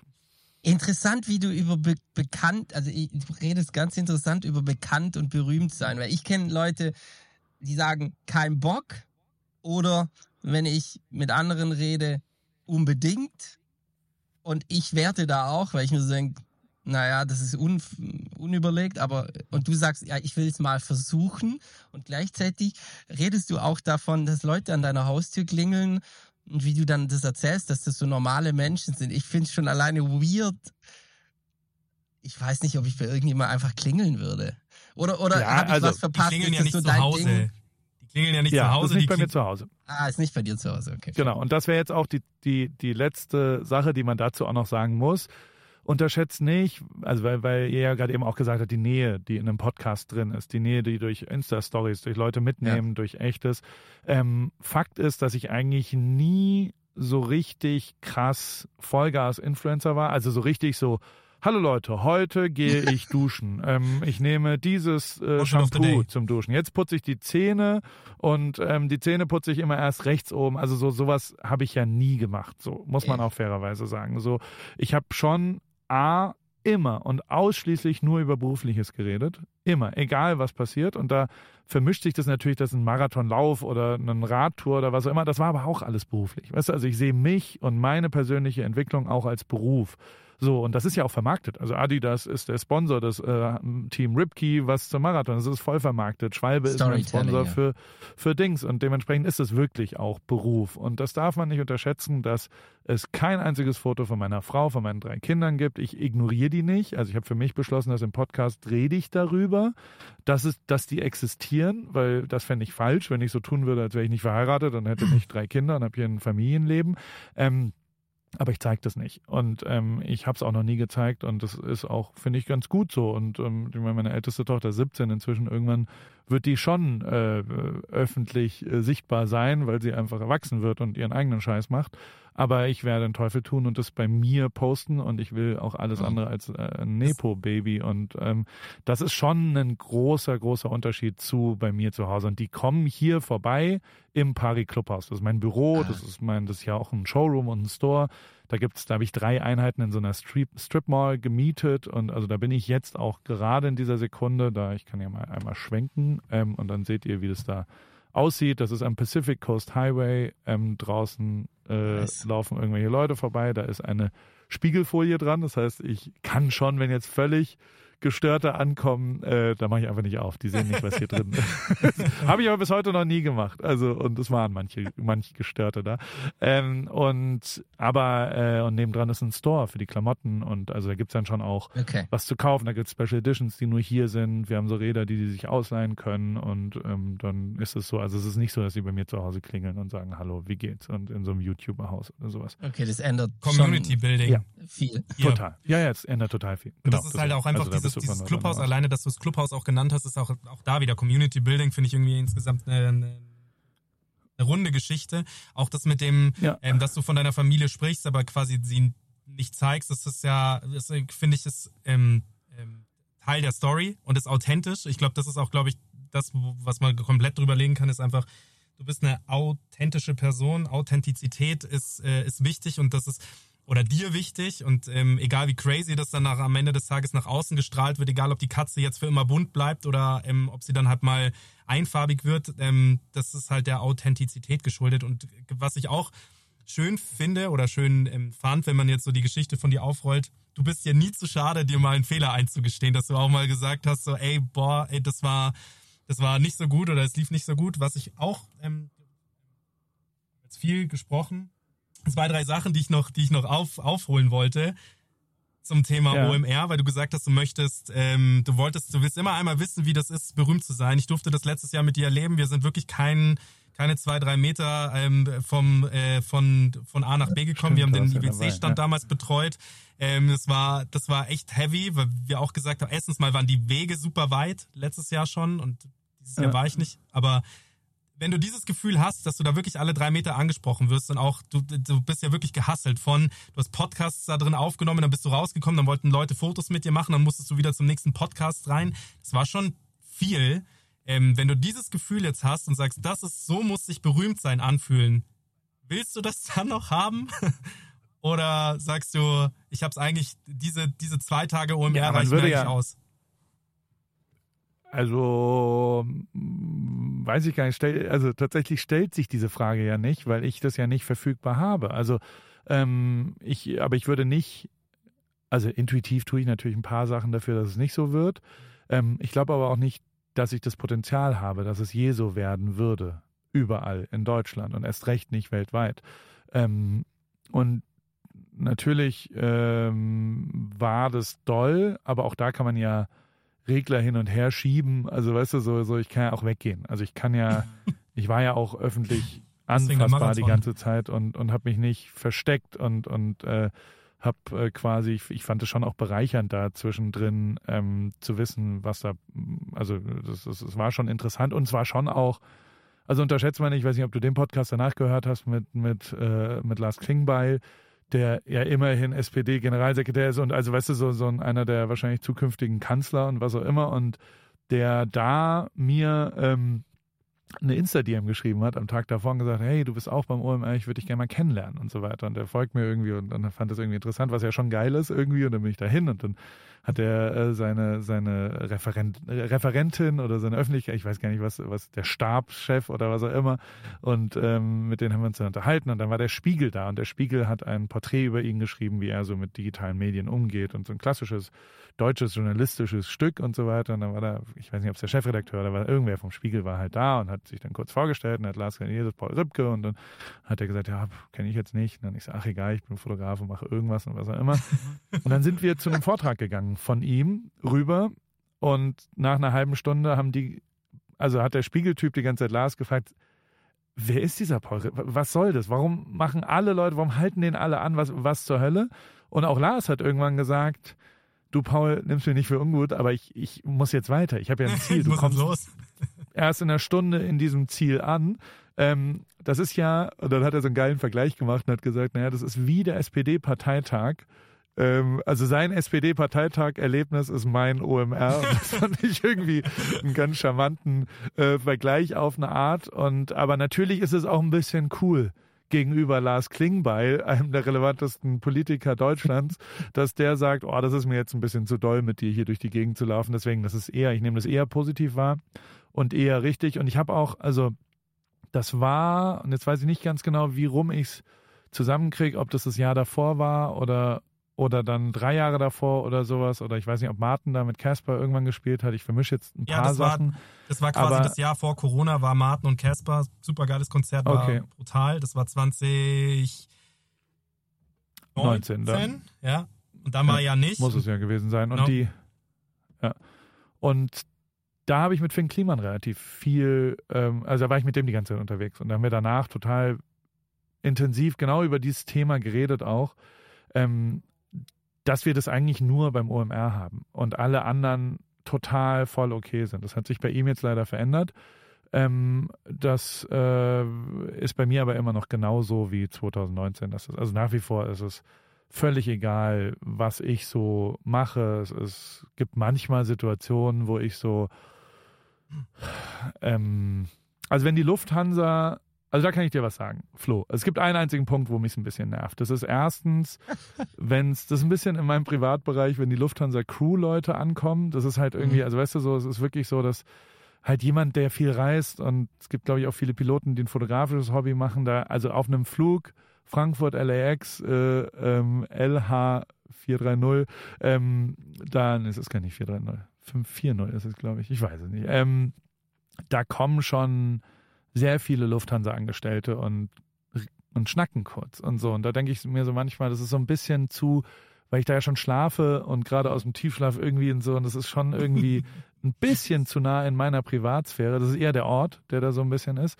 Und ich muss sagen, also ich kriege schon auch gerne mal Selfies äh, aus Autos. Ähm, also es gibt zwei Sachen. Erstens haben Crews ja dann immer 48 Stunden, die sie Zeit Irgendwo verbringen sind, müssen. ja. So, deswegen kommen hier relativ viele Lufthansa-Crews auch vorbei. Dann brauchst du ja nur einen von acht, der sagt, ich Mhm. gehe zu Ripke oder von fünf in dem Fall, die haben Autos, die haben einen Mietwagen, den sie benutzen können und dann einer will da hin, hört Podcast und dann gehen die anderen vier mit und dann sind da halt drei Stewardessen und zwei Piloten oder was auch immer. Also es ist immer so eine lustige, es ist regelmäßig sind die da und so. Was ich ein bisschen viel finde, ist, wenn, und das passiert jetzt, ist jetzt schon das vierte Mal passiert oder sowas, ähm, dass Leute quasi so Selfies aus diesem Auto, wenn sie irgendwo anders hinfahren und nicht zu mir fahren, und so sagen, hey, hier ist deine Lufthansa-Crew von morgen, weil die schon wissen, dass ich auf der Passagierliste bin. Da denke ich mir manchmal so, oh, das ist, das ist mir, ich, ich, dann tut wenigstens so, als ob ihr nicht wisst, wer da ist.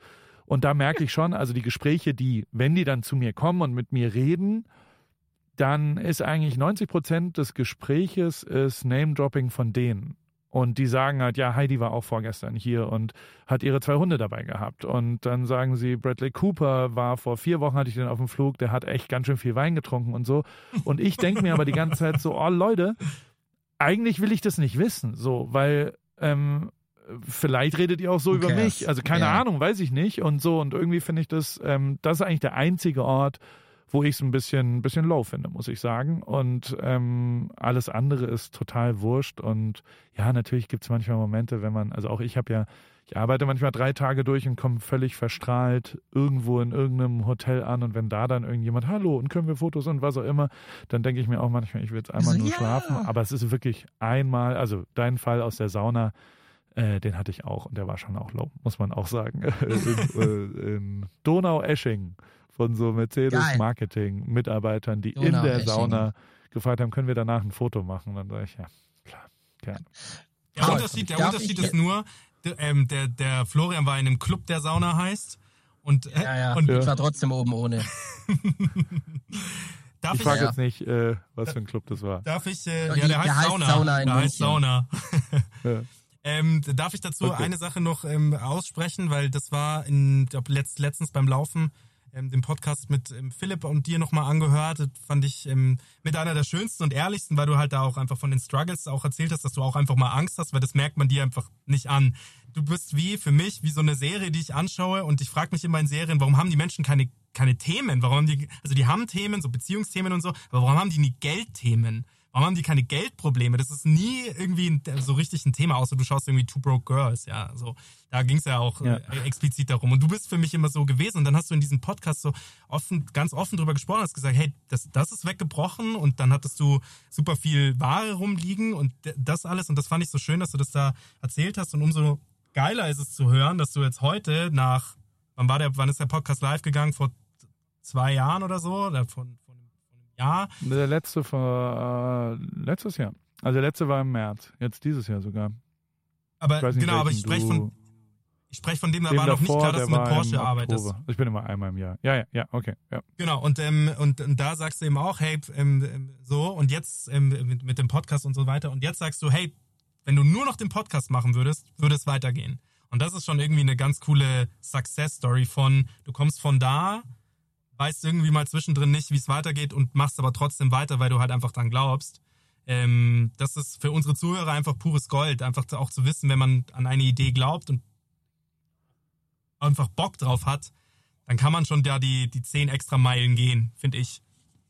Aber ist es so einfach? Das wäre nämlich auch meine, ich hätte es jetzt mit der Katze, wie, wie, ich hätte gefragt, wie einfach ist es, wenn jemand sagt, ich weiß, dass die Katze einfarbig sein muss, dann sie trotzdem zweifarbig zu machen. Aber das ist ja eigentlich die gleiche Frage. Wie, wie, wie, was geht vor in dir? Weil das ist schon, wie der Max sagt, das ist eigentlich sind die interessanten Stories. Ne? Was, du hättest einfach dein Geschäft weitermachen können. Du weißt, du hast eine Familie, die Brot und Essen auf den Tisch haben muss, hast aber nicht getan. So, das sind, glaube ich, ganz interessant, mal da Einsicht zu bekommen.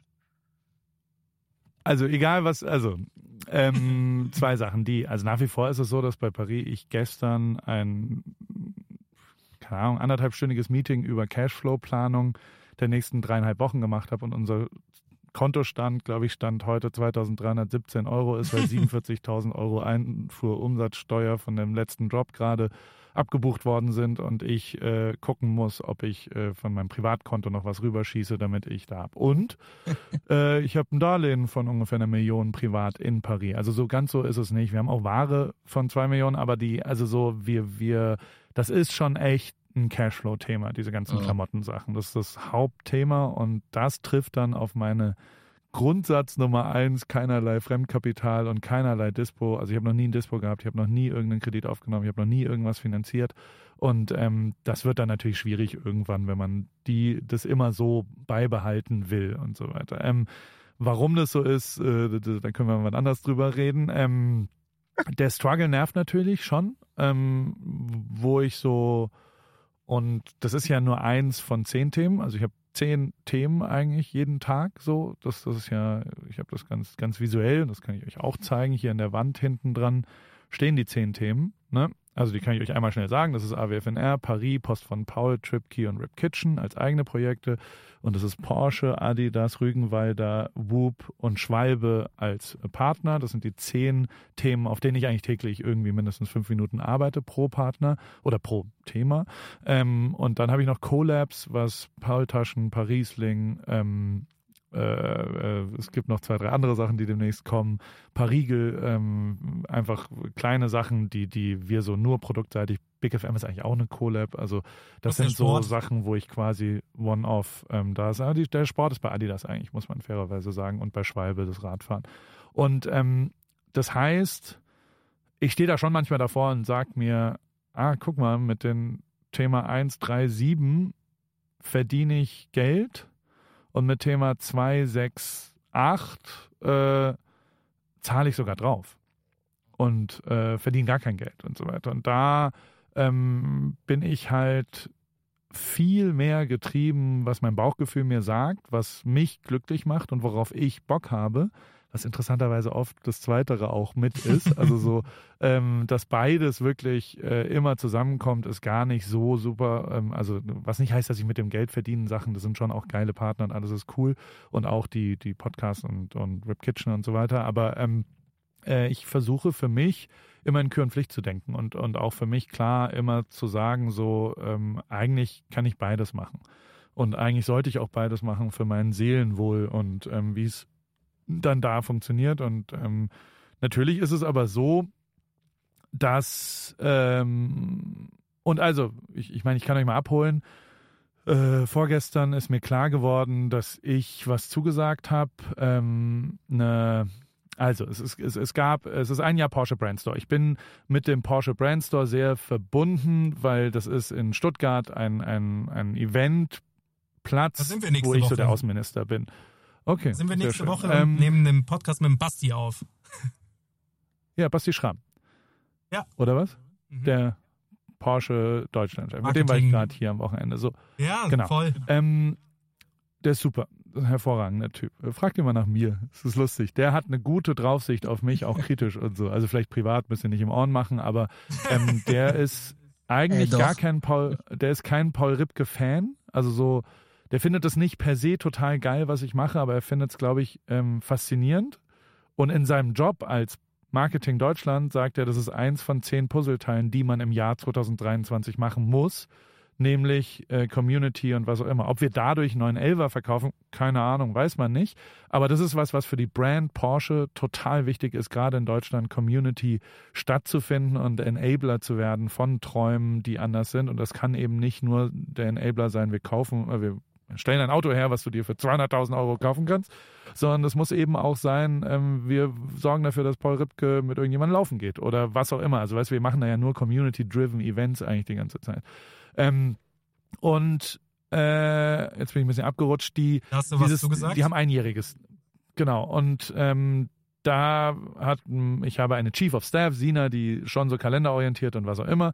Und ähm, da war die ganze Zeit, ich habe das irgendwie im Hinterkopf gehabt, dass ich da nochmal hingehe für einen Freitag. So. Ähm, dann habe ich bei Big FM mich eine Woche rausgenommen aus der Morning Show, um äh, da frei zu haben. Dann habe ich Marco Reus zugesagt, der ein YouTube-Format startet und mich gefragt hat, ob ich da vielleicht am Start sein kann, weil ich den Hustle kenne, Leute zu finden. Ehrlicherweise, deswegen habe ich bei euch auch zugesagt, weil ich einfach weiß, wie nervig das manchmal ist. Leute, also ich habe jede Woche den Hustle und ähm, finde, ich darf mich da innerlich nicht drüber beschweren, wenn ich alles andere absage und ich sage schon relativ viel ab und ähm, dementsprechend Danke. dachte ich, äh, ja gut, das ist jetzt eine, eine Stunde, das ist schon okay und das, das ist ja auch interessant teilweise und so und man weiß nie, was draus wird und wo das irgendwie stattfindet und was passiert. Und ähm, das ist dann am Ende nur Mühe. Also weißt du, warum sagt man ab? Ja, nicht inhaltlich, bei euch zumindest nicht, sondern weil halt, oh, es ist, äh, sind anderthalb Stunden Ja. Arbeit, aber so viel Arbeit ist es auch nicht. Also es ist jetzt anderthalb Stunden irgendwie in einem Mikro schwallen, das, das geht schon.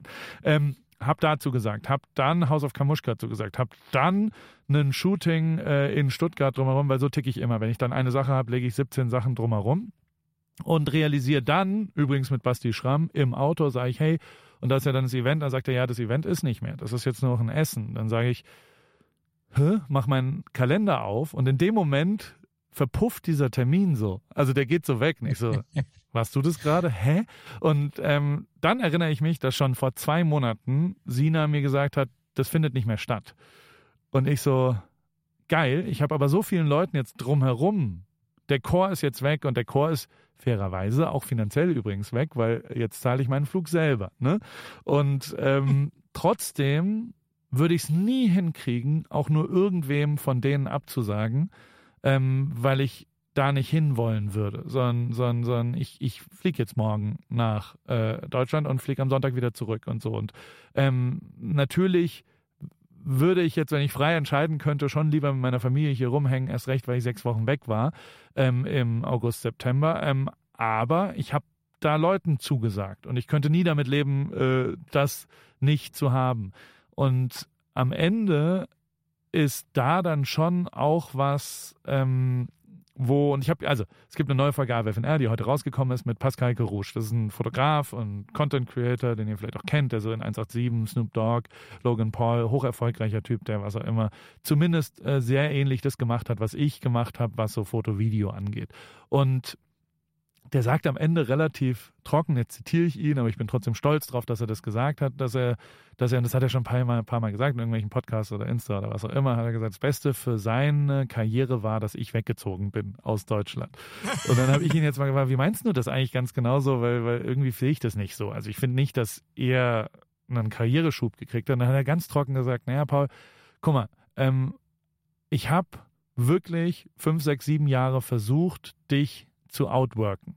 Also ganz stumpf einfach, man kann ja Leute outworken. Also man kann ja, einfach mehr arbeiten und so Nummer eins werden.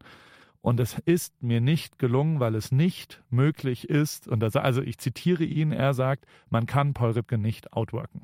Es gibt niemanden, den er je so kennengelernt hat, der so viel arbeitet und der so leidenschaftlich und so verlässlich zu allen Sachen, die er angeht, auch das dann delivert und so weiter. Und das war für mich das größte Kompliment, was ich hatte. Und da, also und so meinte er das halt auch, Absolutes dass er gesagt hat, Kompliment. Der, der einzige Weg war, dass du abhaust, weil nur so konnte ich dich outworken. Und dann war ich automatisch Nummer eins, weil ich davor Nummer zwei war.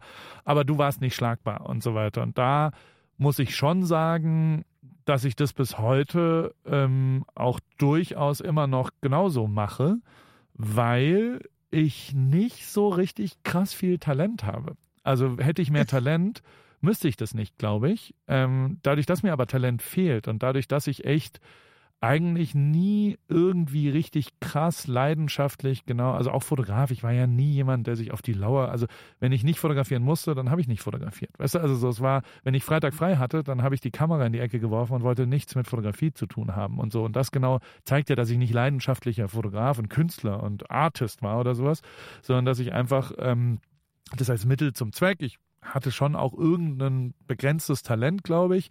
Aber äh, es hat nicht ausgereicht, dass ich nicht mehr arbeiten musste und dass ich keinen Fleiß mehr reinpacken musste, sondern ich äh, konnte nur erfolgreich sein, indem ich maximalen Fleiß, der mir zur Verfügung steht, dort reinpacke. Und das habe ich durch den Sport gelernt, als Kind wahrscheinlich, und habe es auch heute wieder gelernt und, und merke natürlich, dass auch da ähm, diverse Sachen viel, viel besser und natürlich viel erfolgreicher auch werden, wenn man halt einfach über den äh, äh, Fleiß dort reingeht. Und da ist es für mich so, dass, dass ich natürlich, jetzt war es eine lange, ich habe vier, fünf Abzweigungen genommen, aber trotzdem komme ich zurück zum Ding, dass die ähm, Sachen, die nicht Geld abwerfen im Moment, ähm, aber trotzdem total wichtig für mich als, als Person sind und ich ähm, für mich auch, also ein Big FM ist übrigens auch ein 0-Euro-Ding, ne? Also ich kriege da kein Geld. Das Praktikant. Ich relativ schnell gesagt, ich will, ich bin Praktikant, kriege da schon Geld, das spende ich aber ähm, und habe aber, also tatsächlich gab es eine Gehaltsverhandlung und dann haben die gesagt, was willst du denn dafür haben? Da habe ich gesagt, ey,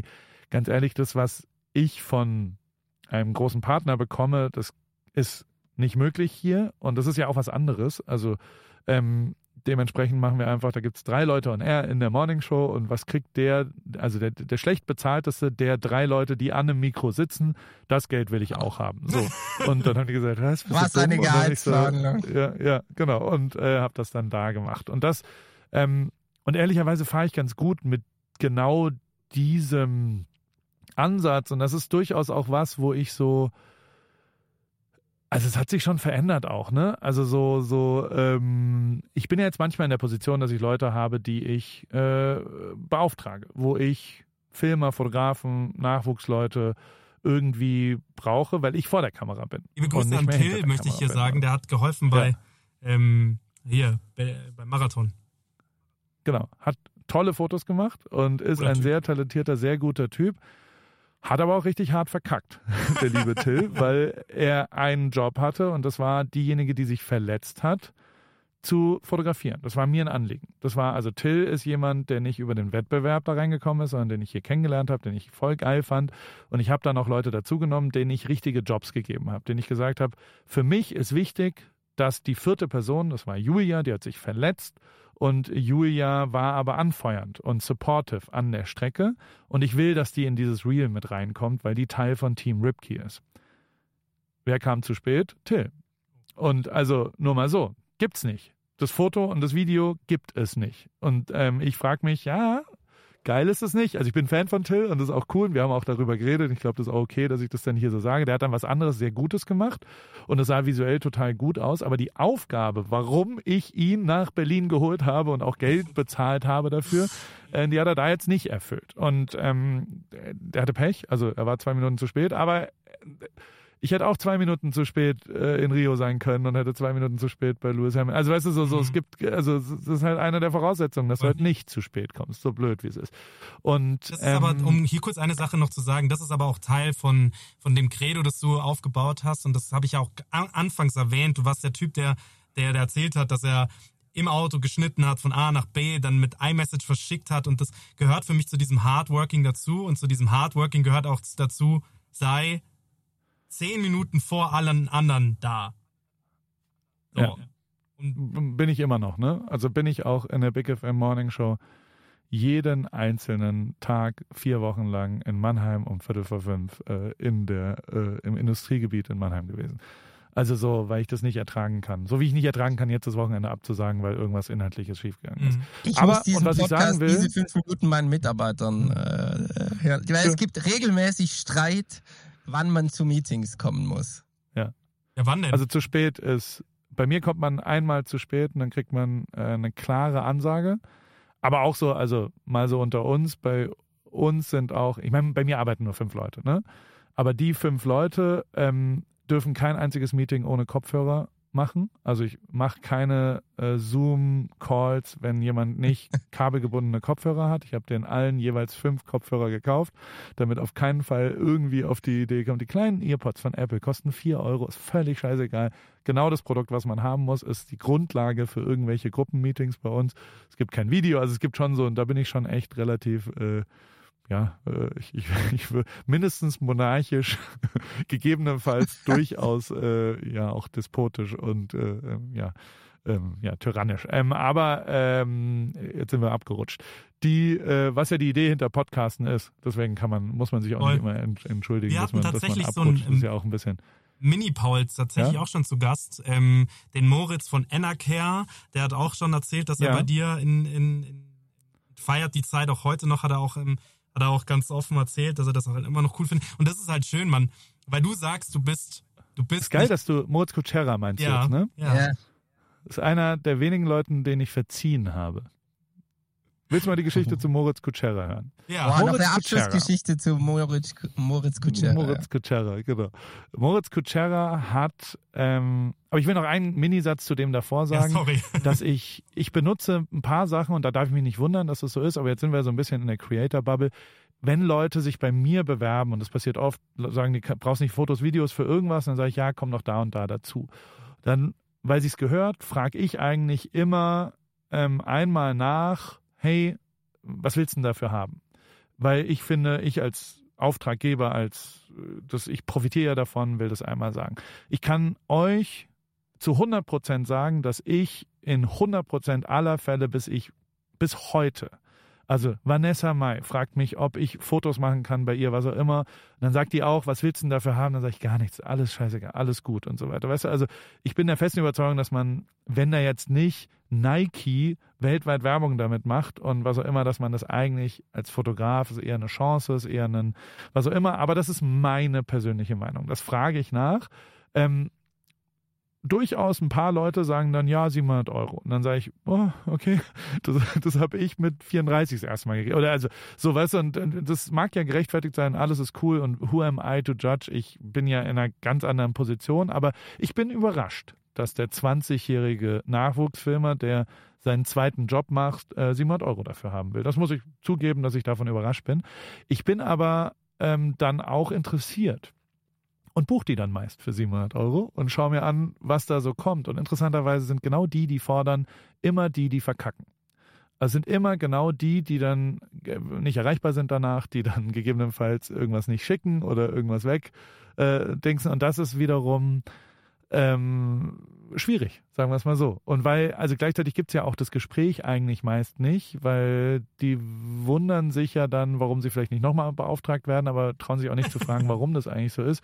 Ähm, zum Beispiel, weil ihr das Video nicht geschickt habt, Bros. Ähm, also die, die, äh, das ist schon was, was mich zumindest zum Nachdenken jetzt gerade das letzte Jahr, weil ich viel solche Situationen hatte, weil ich viele Filme und Fotografen gesehen habe und ganz oft mir dachte so, oh, so schlecht hast du es damals, glaube ich, nicht gemacht, weil ich wirklich, das ist mir nicht passiert. Punkt. Und äh, aber äh, das nur als Abschluss dazu. Nun kommt es zu Moritz Kutschera, mein lieber Freund Moritz. Äh, ist hart, dass wir den kompletten Namen sagen dazu. Aber der hat eine Sache gemacht, die ich echt Probleme hatte, ihm zu verzeihen, aber deutlich verziehen habe, weil er einfach ein guter ist und ein sehr verlässlicher, sehr schlauer, ähm, äh, äh sehr Mensch. cooler Mensch ist und auch ich habe ganz oft irgendwann mal Scheiße gebaut und deswegen sollte man auch mal verzeihen, weil normalerweise verzeihe ich nicht so. Also normal bin ich ziemlich, also wenn dann einmal der Zug abgefahren ist, dann bin ich wie so ein Elefant und sage und jetzt bis hierhin und nicht mehr weiter und dann ist es auch vorbei.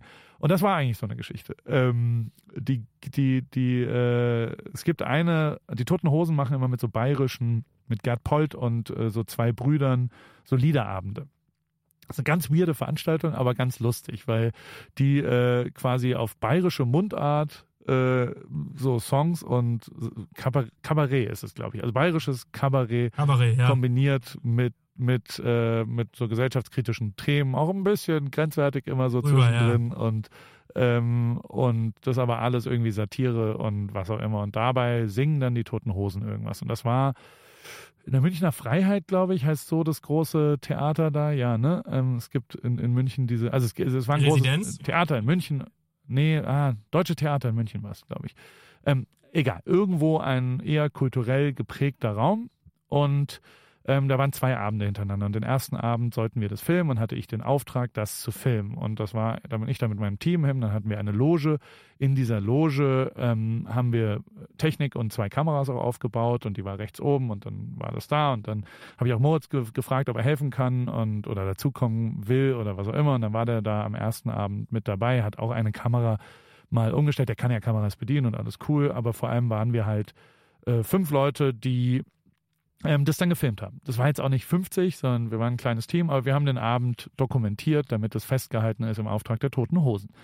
So, ähm, und am zweiten Abend konnte ich nicht und sind wir deswegen alle weggefahren. Wir haben auch nichts mehr zu filmen gehabt und was auch immer. Und um 20 Uhr ging der Abend los und um 19.55 Uhr klingelt mein Telefon vom Manager von den Toten Hosen und der sagt, sag mal, Ripke, bist du komplett bescheuert oder was? Und dann ich so, äh, was ist los? Und dann so, ja, wir haben hier gerade fünf Typen mit Pässen äh, von deiner Loge rausgeholt.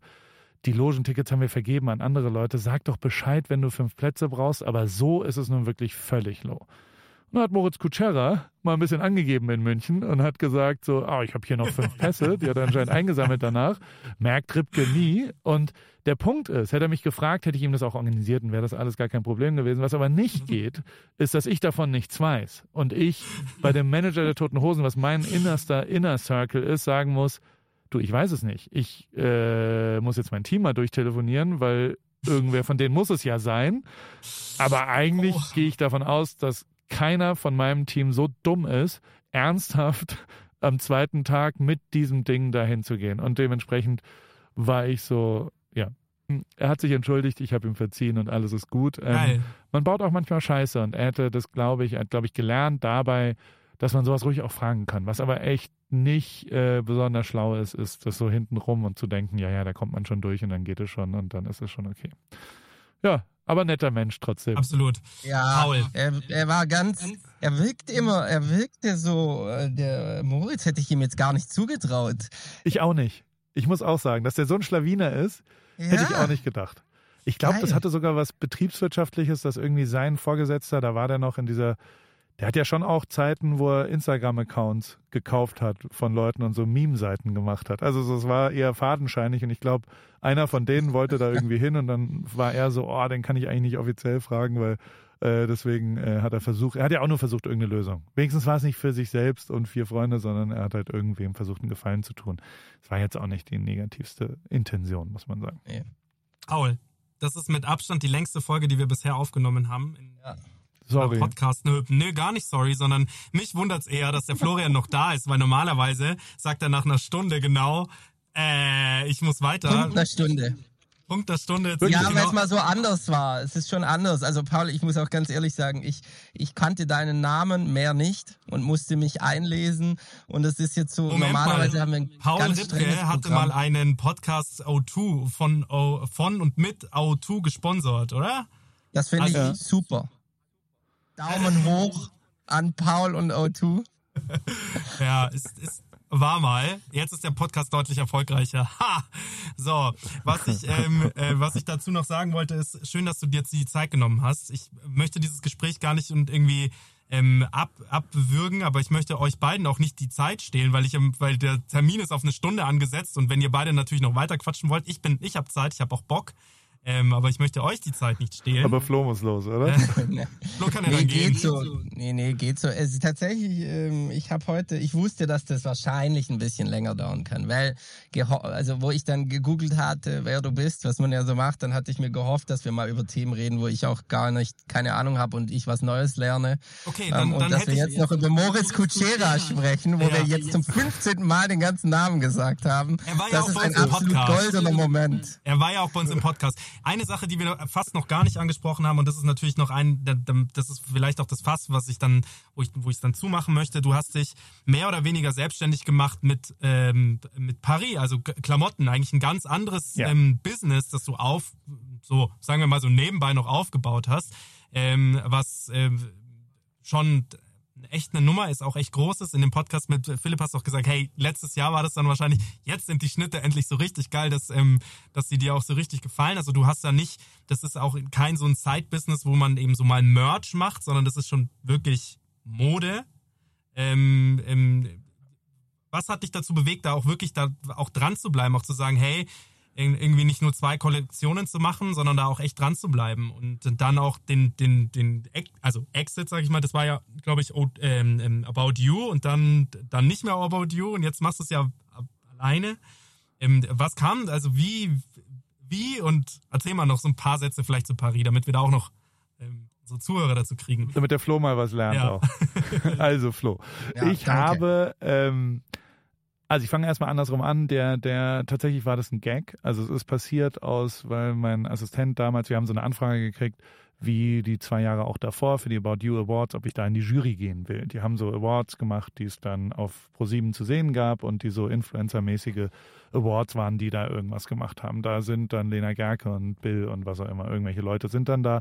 Und ob ich Teil der Jury werden will für irgendeinen Instagram-Award, was auch immer. Und da habe ich gesagt, nee, das will ich nicht, wie ich das ehrlicherweise oft bei so breiten Sachen mache, weil ich da nicht funktioniere und das schon auch was ist, wo, wo ich glaube, dass ich gar nicht als Paul gefragt werde, sondern teilweise eher die Hoffnung ist, dass ich da vielleicht auch nochmal jemanden mitbringe. Zumindest war es da ziemlich sicher so und ähm, da hatte ich dann keine Lust drauf. Und ähm, habe deswegen abgesagt, die ersten zwei Mal. Beim dritten Mal habe ich mir aber auch angewöhnt, auch wieder von Niki Lauda übrigens gelernt, der auch relativ trocken gesagt hat, ähm, sag Sachen nicht nur ab, sondern sag, äh, formulier, wie du es machen würdest. Ähm, und das habe ich mir auch echt angewöhnt gute. ein Ja, aber. Und ähm, das führt dazu, dass ganz viele Leute, also Sony hat mich mal gefragt, ob wir zusammenarbeiten wollen. Und dann bin ich da hingegangen und dann haben die gesagt, ja, ähm, wir könnten uns vorstellen, dass du eine Kamera testet für uns. Und dann habe ich gesagt, ja, aber also ich könnte mir vorstellen, dass ihr Manuel Neuer ausladet und mich als Testimonial benutzt, weil es macht überhaupt keinen Sinn. Warum sollte Manuel Neuer mit einer Fotokamera auf Plakatwänden sein? Das ist totaler Schwachsinn, was ihr da macht. Dann haben die mich angeguckt und haben gesagt, können Sie bitte wieder gehen, Herr Ripke? Ich habe nie mit Sony zusammengearbeitet. Also es ist schon ziemlich viel Verwunderung und, und Verwirrung, die dann da entsteht, wenn man Ja, aber sagt. Aber eben manchmal passieren auch Sachen, wie zum Beispiel bei About You, wo ich gesagt habe, nein, aber, also das tue ich auch oft, habe gesagt, äh, nee, da wäre ich nicht dabei, außer wir machen eine lustige Klamottenmarke zusammen. Also wir machen was zusammen, weil wenn wir was zusammen erarbeiten, wie zum Beispiel ihr mit Lena Gerke macht, und wir Paris zusammen machen, dann wäre das da. Ähm, dann, das war damals Red Seven, eine Produktionsfirma, die gesagt haben, ja, aber wir sind gar nicht bei About You, wir produzieren diese Show fürs Fernsehen. Das, hä? Wie, wir, das, du, du tust jetzt so, als ob du mit einem Menschen redest, der sowas entscheiden könnte. Das können wir gar nicht. Ich so, ja, aber das sind meine Voraussetzungen, sorry, ähm, ich muss da dann absagen. Und fünf Tage später ruft jemand von About You an und hat gesagt, wir haben das jetzt gehört und was, was denkst du? Und, äh, und Paris fänden wir ganz cool und würdest du wirklich und was auch immer. Und daraus ist Paris entstanden. Also daraus haben wir das dann gemacht. Übrigens so weit, dass ähm, das war ja schon einfach ein Gag, weil halt Leger, Lena Gerke und was auch immer und deswegen ich quasi dann gesagt habe, das muss dann bei mir Paris heißen wegen Paul Ripke. Die About You Gründer haben am Lounge auf der About You Fashion Week in Berlin hat Tarek mich gefragt, Paul, jetzt muss mir einmal kurz erklären, warum Paris eigentlich? Und ich so, Ernst. Also wir, wir, haben jetzt fünf Monate dort. Ich war bei den wirklich, really? Das, das ist die Frage von dir? Also das Vor allem, hast du weil nicht sie ja noch eine Marke den- haben, die Leger. Also, heißt. Oder hatten. Genau. Und ähm, das, das war dann da. Und äh, da haben wir das dann zusammen gestartet. Und das war ganz interessant. Dann gab es aber einen Punkt, der, den ich unterschätzt hatte und den die auch unterschätzt hatten und der für die Zusammenarbeit ein riesengroßes Problem war. Und das ist mein Textilhintergrund. Denn, denn das muss ich jetzt einmal kurz ausholen. Ich habe, ähm, als ich 24 war, so ein bisschen im Absolut-Umfeld in Hamburg, das ist eine Agentur, die damals äh, vom FC St. Pauli die Lizenz gekauft hat, ähm, als sie eigentlich pleite waren und 20 Jahre das Merch gemacht haben von FC St. Pauli. Ich glaube, elf Jahre haben sie wirklich das gemacht und haben quasi schon ziemlich revolutioniert, wie Deutschland ähm, fußballmäßig Marken getrieben. Also so, wir waren mit die ersten, die einen Merch-Katalog auf Zeitungspapier mit ähm, Leuten, auch teilweise Punks aus St. Pauli fotografiert haben und eben nicht mehr mit dem Spieler Daumen hoch und also ich glaube, VfL Wolfsburg wird es immer noch so machen. Der Merch-Katalog von Wolfsburg sieht so aus, wie er vielleicht vor 20 Jahren überall aussah. Alle anderen versuchen sie jetzt auch so ein bisschen und ähm, da habe ich dann auch in diesem Umfeld ähm, tatsächlich für einen äh, großen Anbieter, wo mein Fotostudio war, Studio PR, hieß es damals, das war das Inhouse-Studio eines riesengroßen Textilimporteurs, vor allem für Chibo, für Aldi, für verschiedene Discounter. Die haben eben auch eine Fußballeigenmarke gemacht und ähm, das hat mein Kumpel Bernd von Geldern gemacht. Der saß mir gegenüber als Büro, weil wir zusammen uns gut verstanden haben und der nicht so Bock auf, das war in Norderstedt, wirklich uncoolster Bereich und der ähm, und das hieß am Anfang Goal und war bei Dortmund. Und dann hieß es irgendwann Do You Football im zweiten Jahr. Und Do You Football war eine nicht ganz irrelevante äh, Trikot- und äh, Streetwear-Marke, die immer in die Trikots von Union Berlin, von Augsburg, von äh, vom FC St. Pauli, von Rot-Weiß Essen, aber auch international drei, vier Sachen gemacht hat. Und ähm, also echtere Sachen und ähm, da gab es ein Logo, was ich mir damals war, ein, ein eckiges Herz, ein bisschen wie bei Digitalism, ähm, was quasi die kantige Liebe zum Fußball dargestellt hat. Und da haben wir Streetwear gemacht, da haben wir Klamotten gemacht und da war ich, keine Ahnung, 28 bis 32. Das heißt, ich habe einen Hintergrund in Textilien. Da habe ich schon genau das gemacht, was ich heute mache, nämlich Hoodies gekauft äh, in Amerika, mich inspiriert, dann gesagt, ich will das und das so machen, in Photoshop irgendwas gebaut, designt, hin und her geschoben und so weiter. Das heißt, äh, das ist dann irgendwann pleite gegangen, ähm, aber hat mir nie gehört. Ich habe da einfach nur mitgemacht und habe das dort gemacht. Und genau diese Knowledge hat dazu geführt, dass die Zu- Zusammenarbeit mit About You nicht besonders easy war, vor allem für die. Das muss ich echt wirklich ehrlich sagen, also weil ich halt sau nervig bin, weil ich halt dann immer, wenn die gesagt haben und du brauchst ja schon auch, wenn die sagen, ja, wir können das nicht sticken, dann sage ich, ach echt nicht? Ähm, dann frage ich mal jemanden. Und dann, also weißt du so, du, du, nichts ist nerviger als so ein Typ erst recht, wenn, also ich habe es immer so zusammengefasst, ich glaube für About You war das so 0,05 Prozent an Wichtigkeit. Ich wiederum bin davon ausgegangen, dass 50 Prozent von About You nur noch sich mit mir beschäftigt und nichts anderes macht außer mir. Und das Natürlich. fand ich auch angemessen und Ja. so weiter. Und dementsprechend waren wir da äh, immer weiter auseinander. Und das war ein einziges, eine E-Mail an Tarek und wo ich einmal gesagt habe, du, also ich, ich habe mehr oder weniger, äh, die, die, war, die fiel mir schon schwer und so, so E-Mails gibt's, äh, die gab es auch an DFB und die gab es auch drumherum und da habe ich aber einmal gesagt und das sauber ein paar Mal umformuliert und das, das kann ich auch ganz okay, das dann da herzlich, aber klar zu formulieren, das macht eigentlich keinen Sinn mit uns hier. Woraufhin Tarek gesagt hat, du, ey, ich hätte dich auch morgen angerufen, das macht wirklich keinen Sinn mehr. und aber, und das muss man sagen, ey, Tarek dann gesagt hat, machst du doch allein weiter. Und ähm, das gehört dir, es hat eh immer mir gehört. Ähm, ich habe selten jemanden gesehen, der sich so fair verhalten hat, auch von vornherein. Also die haben nicht als About You die Marke und alles gesichert bei sich und dann ist alles äh, äh, deren, sondern die haben immer gesagt, ähm, mach du das mal und wir machen das zusammen, solange wir einen Nutzen für dich haben. Und ähm, jetzt sind wir auch ein bisschen genervt und wir haben auch nicht so viel Nutzen. Wenn du willst, kannst du es gerne allein weitermachen. Und deswegen, also Tarek bin ich für immer dafür dankbar und auch den handelnden Personen die da das gemacht haben, weil das wirklich fair war von denen und das auch richtig war von denen. Und seitdem habe ich es dann allein gemacht mit genau der St. Pauli Connection. Ne? Also so die alten Leute habe ich angerufen, habe in der Türkei angefangen zu produzieren und mache seitdem das dort. Ähm, das läuft äh, genauso wie letztes Jahr. Also wir sind ziemlich konsolidiert, keine Ahnung, 4, 5 Millionen Umsatz oder sowas, 40.000 Teile. Ähm, das ist durchaus relevant, erst recht, wenn man es mit drei Leuten macht. Also wir haben zwei Operations-Leute, einen Cutter, der aber nicht Vollzeit darauf arbeitet. Ähm, fast alles mache ich. Also so von äh, Marketing über Fotos, über also die ganzen Sachen. Also jetzt gerade wird hier vorne dran äh, werden, werden Kollektionen gesteamt, die wir heute Nachmittag dann fotografieren, End of Summer, das kommt dann nächste Woche raus. Ähm, wir, wir produzieren das halt auch sehr direkt und klein, die visuellen Ebenen, aber vor allem auch da ist Story eigentlich das Relevanteste. Also die erfolgreichsten Sachen hatten die beste Story, das muss man schon sagen. Also Drink Club zum Beispiel war was, da da haben wir Farben, äh, Farbwege nach meinen Lieblingsdrinks von Espresso Martini in Braun, äh, Negroni in Rot ähm, gemacht und haben dann eine Bar gemietet und haben einfach eine Party gefeiert, haben das alles gepostet und live gemacht. War mit großem Abstand der erfolgreichste Job der letzten äh, zwölf Monate. Ähm, der unerfolgreichste ist der, wenn es austauschbar wird, ähm, wenn quasi nicht mehr Herzblut von mir auch richtig reinfließt und nicht die Geschichte so richtig hinten dran ist. Die gibt es auch, die Sachen, weil ich irgendwie andere Sachen auch zwischendrin hatte. Ist zu 100 Prozent von mir abhängig und wird auch nie, also klar kann ich jetzt erzählen, dass es schon auch Leute gibt, die den Pulli anhaben und nicht wissen, dass Paris für Paul Ripke steht. Aber alle Sales-Aktivitäten sind eigentlich äh, von Inputs von mir äh, äh, abhängig. Wenn ich was mache, funktioniert was.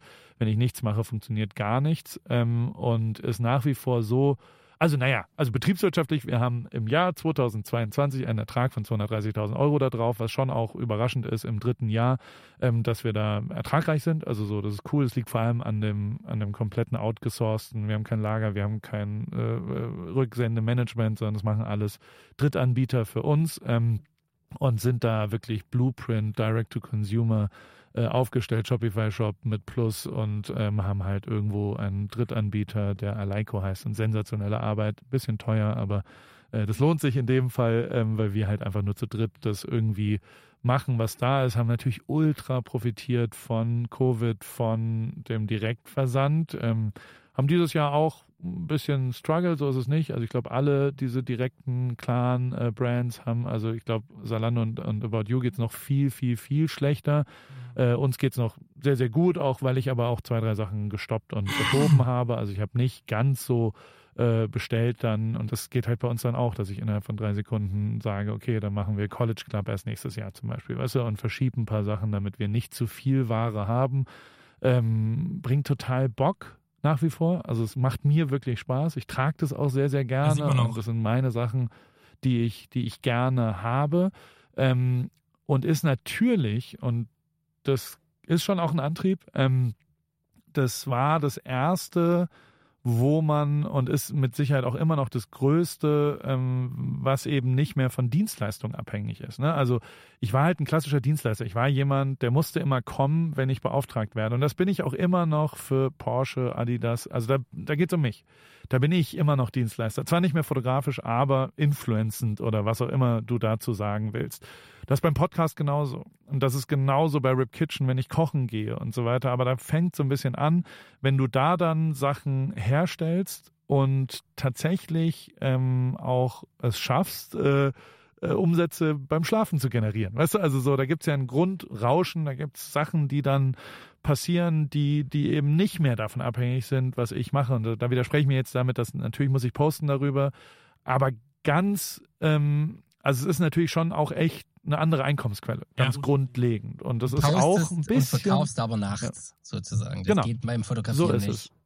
Genau. Und ich weiß gar nicht, ob es passives Einkommen dann ist, faktisch oder was auch immer es ist. Es ist ein bisschen, ich sehe es ein bisschen als Altersvorsorge für mich. Also ich sehe es für mich schon so, dass wenn jetzt alle Stricke reißen, hier irgendwas, irgendein Shitstorm, irgendwas geht schief, was auch immer, ich wäre, das was mit Finn passiert ist oder keine Ahnung, ich hoffe, das kann, also ich äh, bin inhaltlich schon, äh, also ich, ich äh, jetzt wird's dünnes Eis, aber ich, also ich produziere sehr fair in äh, der Türkei ausschließlich und mache eben nicht solche äh, äh, also ich, ich habe immer alle Bangladesch-Waren zum Beispiel äh, aus ethischen Gründen abgelehnt und habe dort nie irgendwas produziert und würde auch nicht. Und also da gibt es ja ein paar Direct-to-Consumer, hoch erfolgreiche deutsche äh, Firmen, die wahrscheinlich schon bei euch im Podcast zu Gast waren, die alle in China produzieren und die alle, also das mache ich nicht. Also ich könnte den Hoodie auch in genau gleicher Qualität für ein Zehntel des Preises herstellen und dann würde ich sehr viel mehr Geld dabei verdienen. Ähm, das tue ich aber nicht, weil ich das ethisch falsch finde, einen Pulli in China zu produzieren und dann über den Schiffs- oder Zugweg nach Deutschland zu bringen. Das finde ich einfach falsch und deswegen Witzigerweise gucke ich gerade, ja? wo Peso produziert. Das habe ich gerade geschaut. Unabhängig, ich wusste nicht, dass du das sagst, aber mich hat das einfach interessiert. Keine Ahnung, wo Peso produziert, habe ich noch nie gehört. Aber der, äh, nein, also. Also jetzt äh, unabhängig, ich, unabhängig mal davon, ähm, äh, passives Einkommen wärst ab dem Zeitpunkt, wo du dich komplett rauslöst und ähm, nicht mehr genau. aktiv genau. tätig wärst. Ähm, äh, das bin ich nicht. Genau, also ohne dich funktioniert's auch nicht. Ähm, so, das ist auch, ja. was ich ganz cool auch hier wieder, um auch nochmal von Anfang zurückzukehren von unserem Podcast damit hast du auch deinen Namen manifestiert. Also witzig, dass Tarek ihn damals noch nicht kannte, also noch nicht verstanden hat, was der Gag hinter Paris ist. Heute versteht das. Ähm, auch deine, deine Followerzahl auf Instagram, auch wenn wir da von so von, von, von Reichweite zwar nicht unbedingt sprechen, oder halt keine direkten Reichweite, aber die ist ja auch gewachsen. Also du bist jetzt bei knapp einer Million. Irgendwie vor zwei, drei Monaten warst du noch bei 800.000 und das ist schon auch ein Zuwachs. Also du, du merkst schon auch. Hm, vor einem Jahr war ich bei 800 oder bei. Also ah ja, okay, gut, dann äh, so habe ich das. Krass, aber ja. du bist auf jeden Fall bei knapp einer Million, was, was auch eine Hausnummer ja. ist. Also so das, das, zu, das zu knacken und das hast du nicht geschafft, weil du immer bei jemandem warst, sondern weil du dich halt dann irgendwann mal davon losgelöst hast. Und der Schritt ähm, war wahrscheinlich nicht ganz so einfach. Aber schau, was daraus entstanden ist. Also ich bin, ähm, finde es fantastisch. Total. Aber es ist ja auch nur eine von 17 Währungen eigentlich am Ende. Und also was zum Beispiel runtergegangen ist, Reach auf Insta-Stories. Ne? Also je mehr Follower ich habe, desto weniger Reach habe Gut, aber das liegt ja nicht an dir. Ähm, nur so, das. Ja, weiß ich gar nicht. Ja, das liegt ja, das kann schon auch an mir liegen, dass die Geschichten nicht mehr so interessant sind. Da kannst du mal bei Meta anklopfen, woran aber, das liegt. Ähm, ja. ja, okay, keine Ahnung. Ähm, also auf jeden Fall ist aber Paris, sehe ich so, dass wenn hier alles, alle Stricke reißen, dann, also jetzt klar, mit einem riesen Shitstorm kann ich das nicht mehr, aber ähm, ich, ich kann dieses Geschäft von Deutschland aus ähm, sehr schön machen und kann davon dann gegebenenfalls auch lernen, äh, leben, wenn es so weitergeht und habe mir dann wirklich treuen äh, äh, Kundenstamm auch aufgebaut, die und da ist das ist wirklich ein gemeinsamer Nenner auch von dem, was wir vorhin, also da kann man das wirklich in Zahlen messen. Ne? Also da ist so dieses tote Hosen-Prinzip, das, die haben mich so krass geprägt mit sowas, dass die, die diskutieren, ich war da wirklich live dabei, diskutieren drei Stunden darüber, ob das scheiß Ticket 43,40 oder 43,70 kostet. Und da hören die nicht darüber auf zu diskutieren. Und am Ende ist immer ein Argument total wichtig. Und äh, das sagen die immer wieder. Und es kommt immer wieder. Und es ist auch ein sehr, sehr gutes Argument, finde ich. Und das ist bei denen, ähm, für irgendjemand ist es das erste Tote Hosen-Konzert ihres Lebens. Und für irgendjemand ist es das letzte Tote Hosen-Konzert, weil die danach sterben. Und für diese zwei soll das ein geiles Erlebnis sein. Und für beide ist es besser, wenn es weniger Geld kostet. Und nur weil in der Mitte vielleicht 50.000 Leute sind, die auf 70 Cent mehr bezahlen würden und auch die beiden das mehr machen, wenn die ein besseres Erlebnis haben, und das tun Menschen. Natürlich haben sie vielleicht ein ganz, ganz, ganz, ganz, ganz klein besseres Erlebnis durch 40 Cent weniger. Aber wir brauchen diese 40 Cent nicht. Also uns geht es schon gut. Wir haben genug. Und ähm, deswegen machen wir das lieber 40 Cent günstiger, weil wir es können. Und das tue ich auch bis heute. Ich brauche nicht den maximalen Deckungsbeitrag. Ich krieg's kotzen, wenn ich irgendwie ähm, äh, Mannheimer Unternehmer äh, angeben sehe über ihre Deckungsbeiträge und so weiter. Und ich finde das moralisch falsch. Ich finde auch das Wort Opportunist ist eine Beleidigung in meinem Leben und in meiner Welt. In deren Welt ist es ja ein Lob und du bist, oh, wir sind Opportunisten. Das benutzen die alle als, wir sind Trüffelschweine. Die sehen geile Möglichkeiten. Auf Amazon haben wir gesehen, dass Unterhosen sich jetzt gut verkaufen. Deswegen machen wir jetzt Unterhosen und deswegen verdienen wir noch mehr Geld, weil wir in Asien irgendwas produzieren. Das ist was, was ich auf gar keinen Fall je so machen will. Und deswegen, also ich kann euch jetzt ein Beispiel sagen, ähm, ein Pulli kostet mich 29 Euro in der Herstellung und ist, bis er bei mir in Deutschland ist, 34 Euro, bis er verkauft ist 36 Euro und ich verkaufe ihn für 65 ähm, inklusive Mehrwertsteuer. Das macht eigentlich nur begrenzt Sinn, erst recht, wenn du dann irgendwie Restware dort noch da hast. Jeder andere verkauft den für 120. Ähm, ich habe das für mich so beschlossen. Ich finde das auch durch die Person Paul Ripke, die in Amerika wohnt und mit Porsche, Adidas, was auch immer arbeitet, fände ich es auch falsch, wenn ich da am Endkonsumenten maximal Profit rausschlagen würde. Ich profitiere aber jetzt im vierten Jahr absolut exponentiell von der besseren Qualität für einen geringeren Preis, weil die Leute, die da sind, die Kunden sind, tatsächlich belastbare Gruppen sind. Also wenn ich, die kaufen immer wieder. Es sind wirklich klare Fans geworden von genau dieser Brand, die relativ blind aus Vertrauen neue Kollektionen kaufen. Wenn ich mir genug Mühe gebe, wird das dann auch erfolgreich. Und das ist für mich echt ziemlich viel wert, ähm, hinten raus und mehr wert als ein ROI von 8 zu haben auf was auch immer. Jetzt geht's in die, Plus in am Ende die Werbung. Aber also ich, Ja. ja. Plus, wenn die, wenn du das ist nur meine Meinung. Ja, da hast du auch irgendwann mal noch mal, auch mal drüber gesprochen, dass halt Leute sich auch freuen, wenn die halt einfach mal einen Teil for free bekommen, ja. So, so, Voll. so und das ist halt das Schöne, wenn's, ähm, wenn man halt immer noch was zurückgeben kann. Und ich glaube, das sind Werte, die kannst du in keinen Geschäftsbericht einbauen. Das, so, das ist, das ist ähm, im, im schauen gerade, ähm, das ist jetzt auch ein bisschen breiter getreten und das auch, auch, ich weiß auch ganz absolut, das ist jetzt ein Luxusbeispiel, aber das ist ganz interessant, weil ähm, äh, meine Frau und ich, wir schauen uns halt gerade so Häuser an, ob wir vielleicht mal so mit Hund und so weiter und so fort, ob wir nicht mal uns ein Haus kaufen, ja, den Besitz halt dann irgendwann mal haben so. Und dann ist es halt, dann sprichst du mit so Maklern und dann sprichst du mit Leuten, die die Immobilien bewerten. Und dann gibt es den einen, der halt sagt, der ist dann super niedrig bewertet, der dann halt sagt, ja, das sind die Parameter, die ich eingebe. Und der Makler bewertet es halt nochmal höher. Und das ist halt dann immer so krass, wenn du da in diesem Haus drin stehst und es geht um eine fette Summe an sich, also egal ob jetzt 100.000 oder 50 Millionen, egal welches Haus, es geht um eine fette Summe, die ähm, so für, für uns. Und wir stehen da halt drin und dann sagen wir so, ja, aber eigentlich geht's nur darum, fühlen wir uns jetzt hier drin wohl oder nicht. Und wenn wir uns da drin wohlfühlen, dann zahlen wir auch vielleicht ein bisschen mehr oder halt auch ein bisschen oder würden wahrscheinlich auch ein bisschen weniger, whatever. So, und das sind Werte, die kommen in keinen Geschäftsbericht rein. Fühle ich mich jetzt in dem Hoodie wohl? Habe ich jetzt mein erstes Date in dem Hoodie?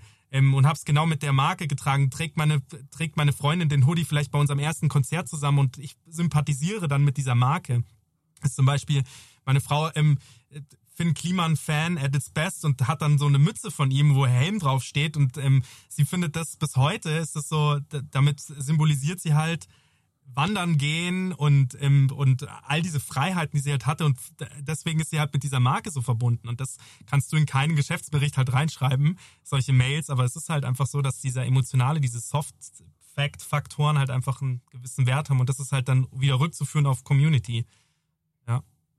Hundertprozentig. Und wahrscheinlich ist es auch so, also kann Flo wahrscheinlich eher was zu sagen, Ja. aber irgendwann wird es ja dann doch auch verkaufbar, wenn die Community stark genug Ja. nach sechs, sieben Jahren Wiederkehrend, da ja. ist. Und ähm, dann kann man zumindest, also nicht komplett verkaufbar, also ich glaube es nicht, ich, ich muss da dabei bleiben, Mhm. aber ich glaube schon, also ich habe schon auch drei, vier Leute, die mal angeklopft haben und äh, sich beteiligen wollten und so weiter. Und da gibt es ja diverse Fonds, vielleicht jetzt gerade auch eine falsche Zeit, aber ich, es gibt ja auch genug. Also die Pesos dieser Welt haben ja alle Investoren drin, ähm, die ja genau deswegen da auch am Start sind. Deswegen. Ja, also also also so so so Marken, die an Personen hängen, das geht trotzdem natürlich. Entweder Ja. wenn die Base so stark ist, dann kann sich so eine Marke auch wegemanzipieren von der Gründerperson. Jetzt gibt's Beispiele, fällt mir jetzt so aus dem ja, nicht ein, oder aber man kann es ja auch ganz entspannt sehen. Ne? Du kannst natürlich die Ownership verkaufen, die die die Anteile, aber du bleib, bleibst halt vertraglich über einen Werbedeal weiter Gesicht der Marke. Das geht ja, auch. Ja. Ja. Ja, also da gibt es ja ganz viele wird bei Beispiele. mir nicht. Ha? Entschuldigung? Ja. Aber bei mir wird es nicht emanzipiert. Also so, das, das merke ich deutlich. Karo Kauer zum Beispiel versucht es immer mal wieder, dass ihr Label losgelöst von ihr vielleicht funktionieren könnte. Das habe ich für mich irgendwie Bauchgefühl gemerkt, dass das nicht funktioniert auch und dass ich das eigentlich auch nicht will. Also dass ich eigentlich schon auch will, äh, also es kann sein, dass jemand das kauft, ob der einfach nur, also wir hatten es schon, Paris heißt irgendwie Engel im, im Iran, deswegen haben wir viele Pullis auf einmal an einen iranischen Importeur verkauft oder dann haben wir ähm, in Bulgarien gibt es eine riesen ist Katze irgendwie ein positives Signal und deswegen hat About You da viele Pullis verkauft mit der Katze drauf und so. Aber das sind natürlich, äh, äh, das sind One-Shots, die in der Breite in der Audience funktionieren, aber die ich gar nicht, also äh, wir haben das schon auch mal getestet, wir haben schon auch mal Ads an Katzenfans äh, ausgespielt. Hat überhaupt gar nicht funktioniert. Also alle Ads haben eh nie funktioniert bei uns. Insofern, da bin ich der Falscheste, der, der noch gefragt werden. Und da auch, um da auch den Bogen auch mal vielleicht nochmal hierzu, weil du Caro gerade erwähnt hast, sie mit ihrem Label, also die ist ja wirklich so in ihrer Community hoch erfolgreich.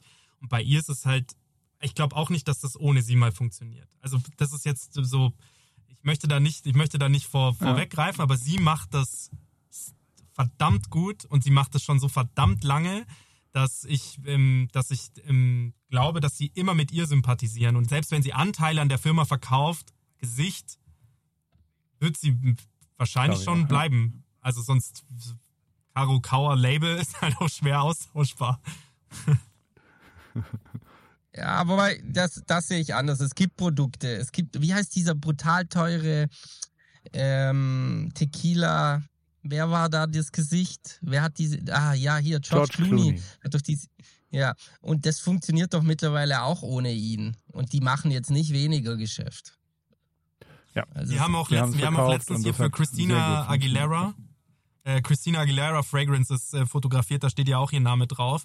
Und da haben wir dann so fotografiert und dann habe ich so gesagt, ja, so aus Spaß, das ist ähm, sehr witzig, wenn ihr das dann Christina Aguilera zur Freigabe schickt, also halt nur so zum Spaß und die so, ja, aber das passiert wirklich. also das gibt dann halt auch so das Kontroverse und das fand ich dann sehr lustig. Ähm, Paul, vielen Dank für deine Zeit. Ich ähm, bin jederzeit. Ähm, ich war am Anfang äh, Fan von dir, war ähm, auch begeistert darüber. Das sage ich auch heute ähm, noch, ähm, wie schnell du antwortest. Also ich habe dir eine Sprachnachricht, glaube ich, geschickt oder eine kurze Message getippt und du hast so innerhalb von kürzester Zeit geantwortet. Ähm, fand ich ähm, fand ich saustark. Ähm, vielen Dank, dass du dir die Zeit genommen hast. Eine Stunde mehr als gedacht. Das muss man schon auch noch mal ähm, zugute halten. Und ähm, vielen Dank für deine Zeit. Ich bin ähm, verfolge weiterhin das, was du machst. Also ich bleib treuer Fan. Das freut mich. Jetzt ist aber die Frage, was hat Flo heute gelernt? Ja, was hat er gelernt? das will ich noch wissen zum Abschluss. Ja, sehr gute Frage. Die Katze sehr bleibt gute Frage. Vorher, Nein, ich habe was gelernt, aber vorher wollte ich sagen und dann habe ich es vergessen. Ich habe es wieder vergessen. Ich wollte vorher dir nicht ins Wort fallen. Ah, doch. Die dann, ich glaube, dieses ganze Thema, wo du gesagt hast, ja, ich, es muss halt mir taugen. Ich, ja. ich, ich will es machen, weil ich bin, ich meine, ich habe einen Konzernjob, lass uns ehrlich sein, ne? Ich habe jetzt dreimal mein, ich habe drei eigene Startups gegründet, das war so und jetzt bin ich im Konzernjob, aber ich merke jetzt schon auch, wie mein, wie mein Switch immer mehr auf Sicherheit geht mit den Kids und so. Aber mir macht es auch wahnsinnig viel Spaß. Aber ich glaube, irgendwann muss ich wieder was Eigenes machen. Ich brauche das und, und, und ich glaube, ich darf mich da nicht hindern lassen von dieser Angst, auch finanzieller Natur. Und ja, wie du sagst, ich kenne den Struggle auch. Also Gründen ist auch ungeil, so Startups gründen. Und wenn die ganzen anderen Kumpels bei der Unternehmensberatung irgendwie den ersten Porsche sich rauslassen, ist es zwar Angebergetue, aber man steht so daneben und denkt sich, mal, ist schon gar nicht so schlecht. Und ähm, deshalb, ich glaube, da muss ich schon mal wieder mich einordnen und sagen, nee, ich brauche das aber eigentlich, ich will das auch machen. Das habe ich gelernt. Ja. ja. nicht gelernt, aber wieder rausgeholt. Ja, ist so. Ja, also so, ich, ich glaube auch schon, also ich meine, ich, ich bin natürlich auch sehr privilegiert, das auch nicht vergessen und das ist mir auch bewusst, dass ich, dass ich jetzt hier drüber reden kann, über Deckungsbeiträge, die ich bei Paris mache, ähm, ist also man muss ja äh, irgendwo zwischendrin, zwischen Gewinnmaximierung und ich glaube, der steuerliche Begriff ist Liebhaberei, dann wird sie komplett ja. zerlegt.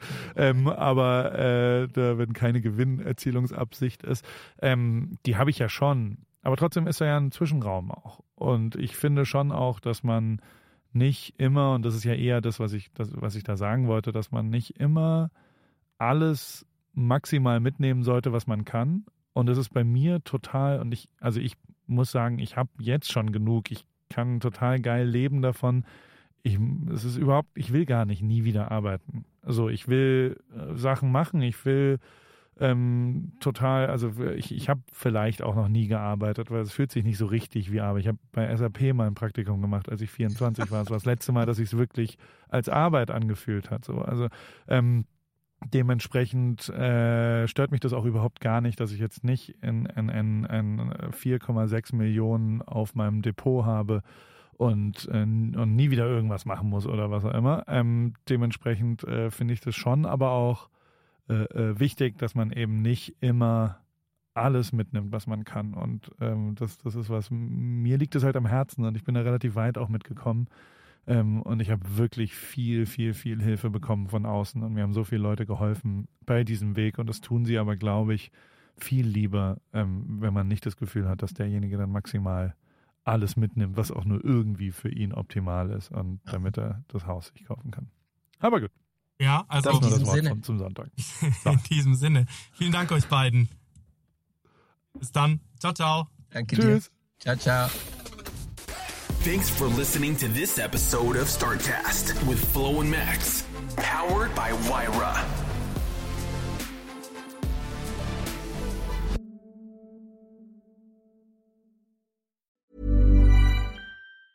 Hey, it's Danny Pellegrino from Everything Iconic. Ready to upgrade your style game without blowing your budget? Check out Quince. They've got all the good stuff, shirts and polos, activewear and fine leather goods, all at 50 to 80% less than other high-end brands. And the best part? They're all about safe, ethical and responsible manufacturing. Get that luxury vibe without the luxury price tag. Hit up quince.com slash upgrade for free shipping and 365 day returns on your next order. That's quince.com slash upgrade.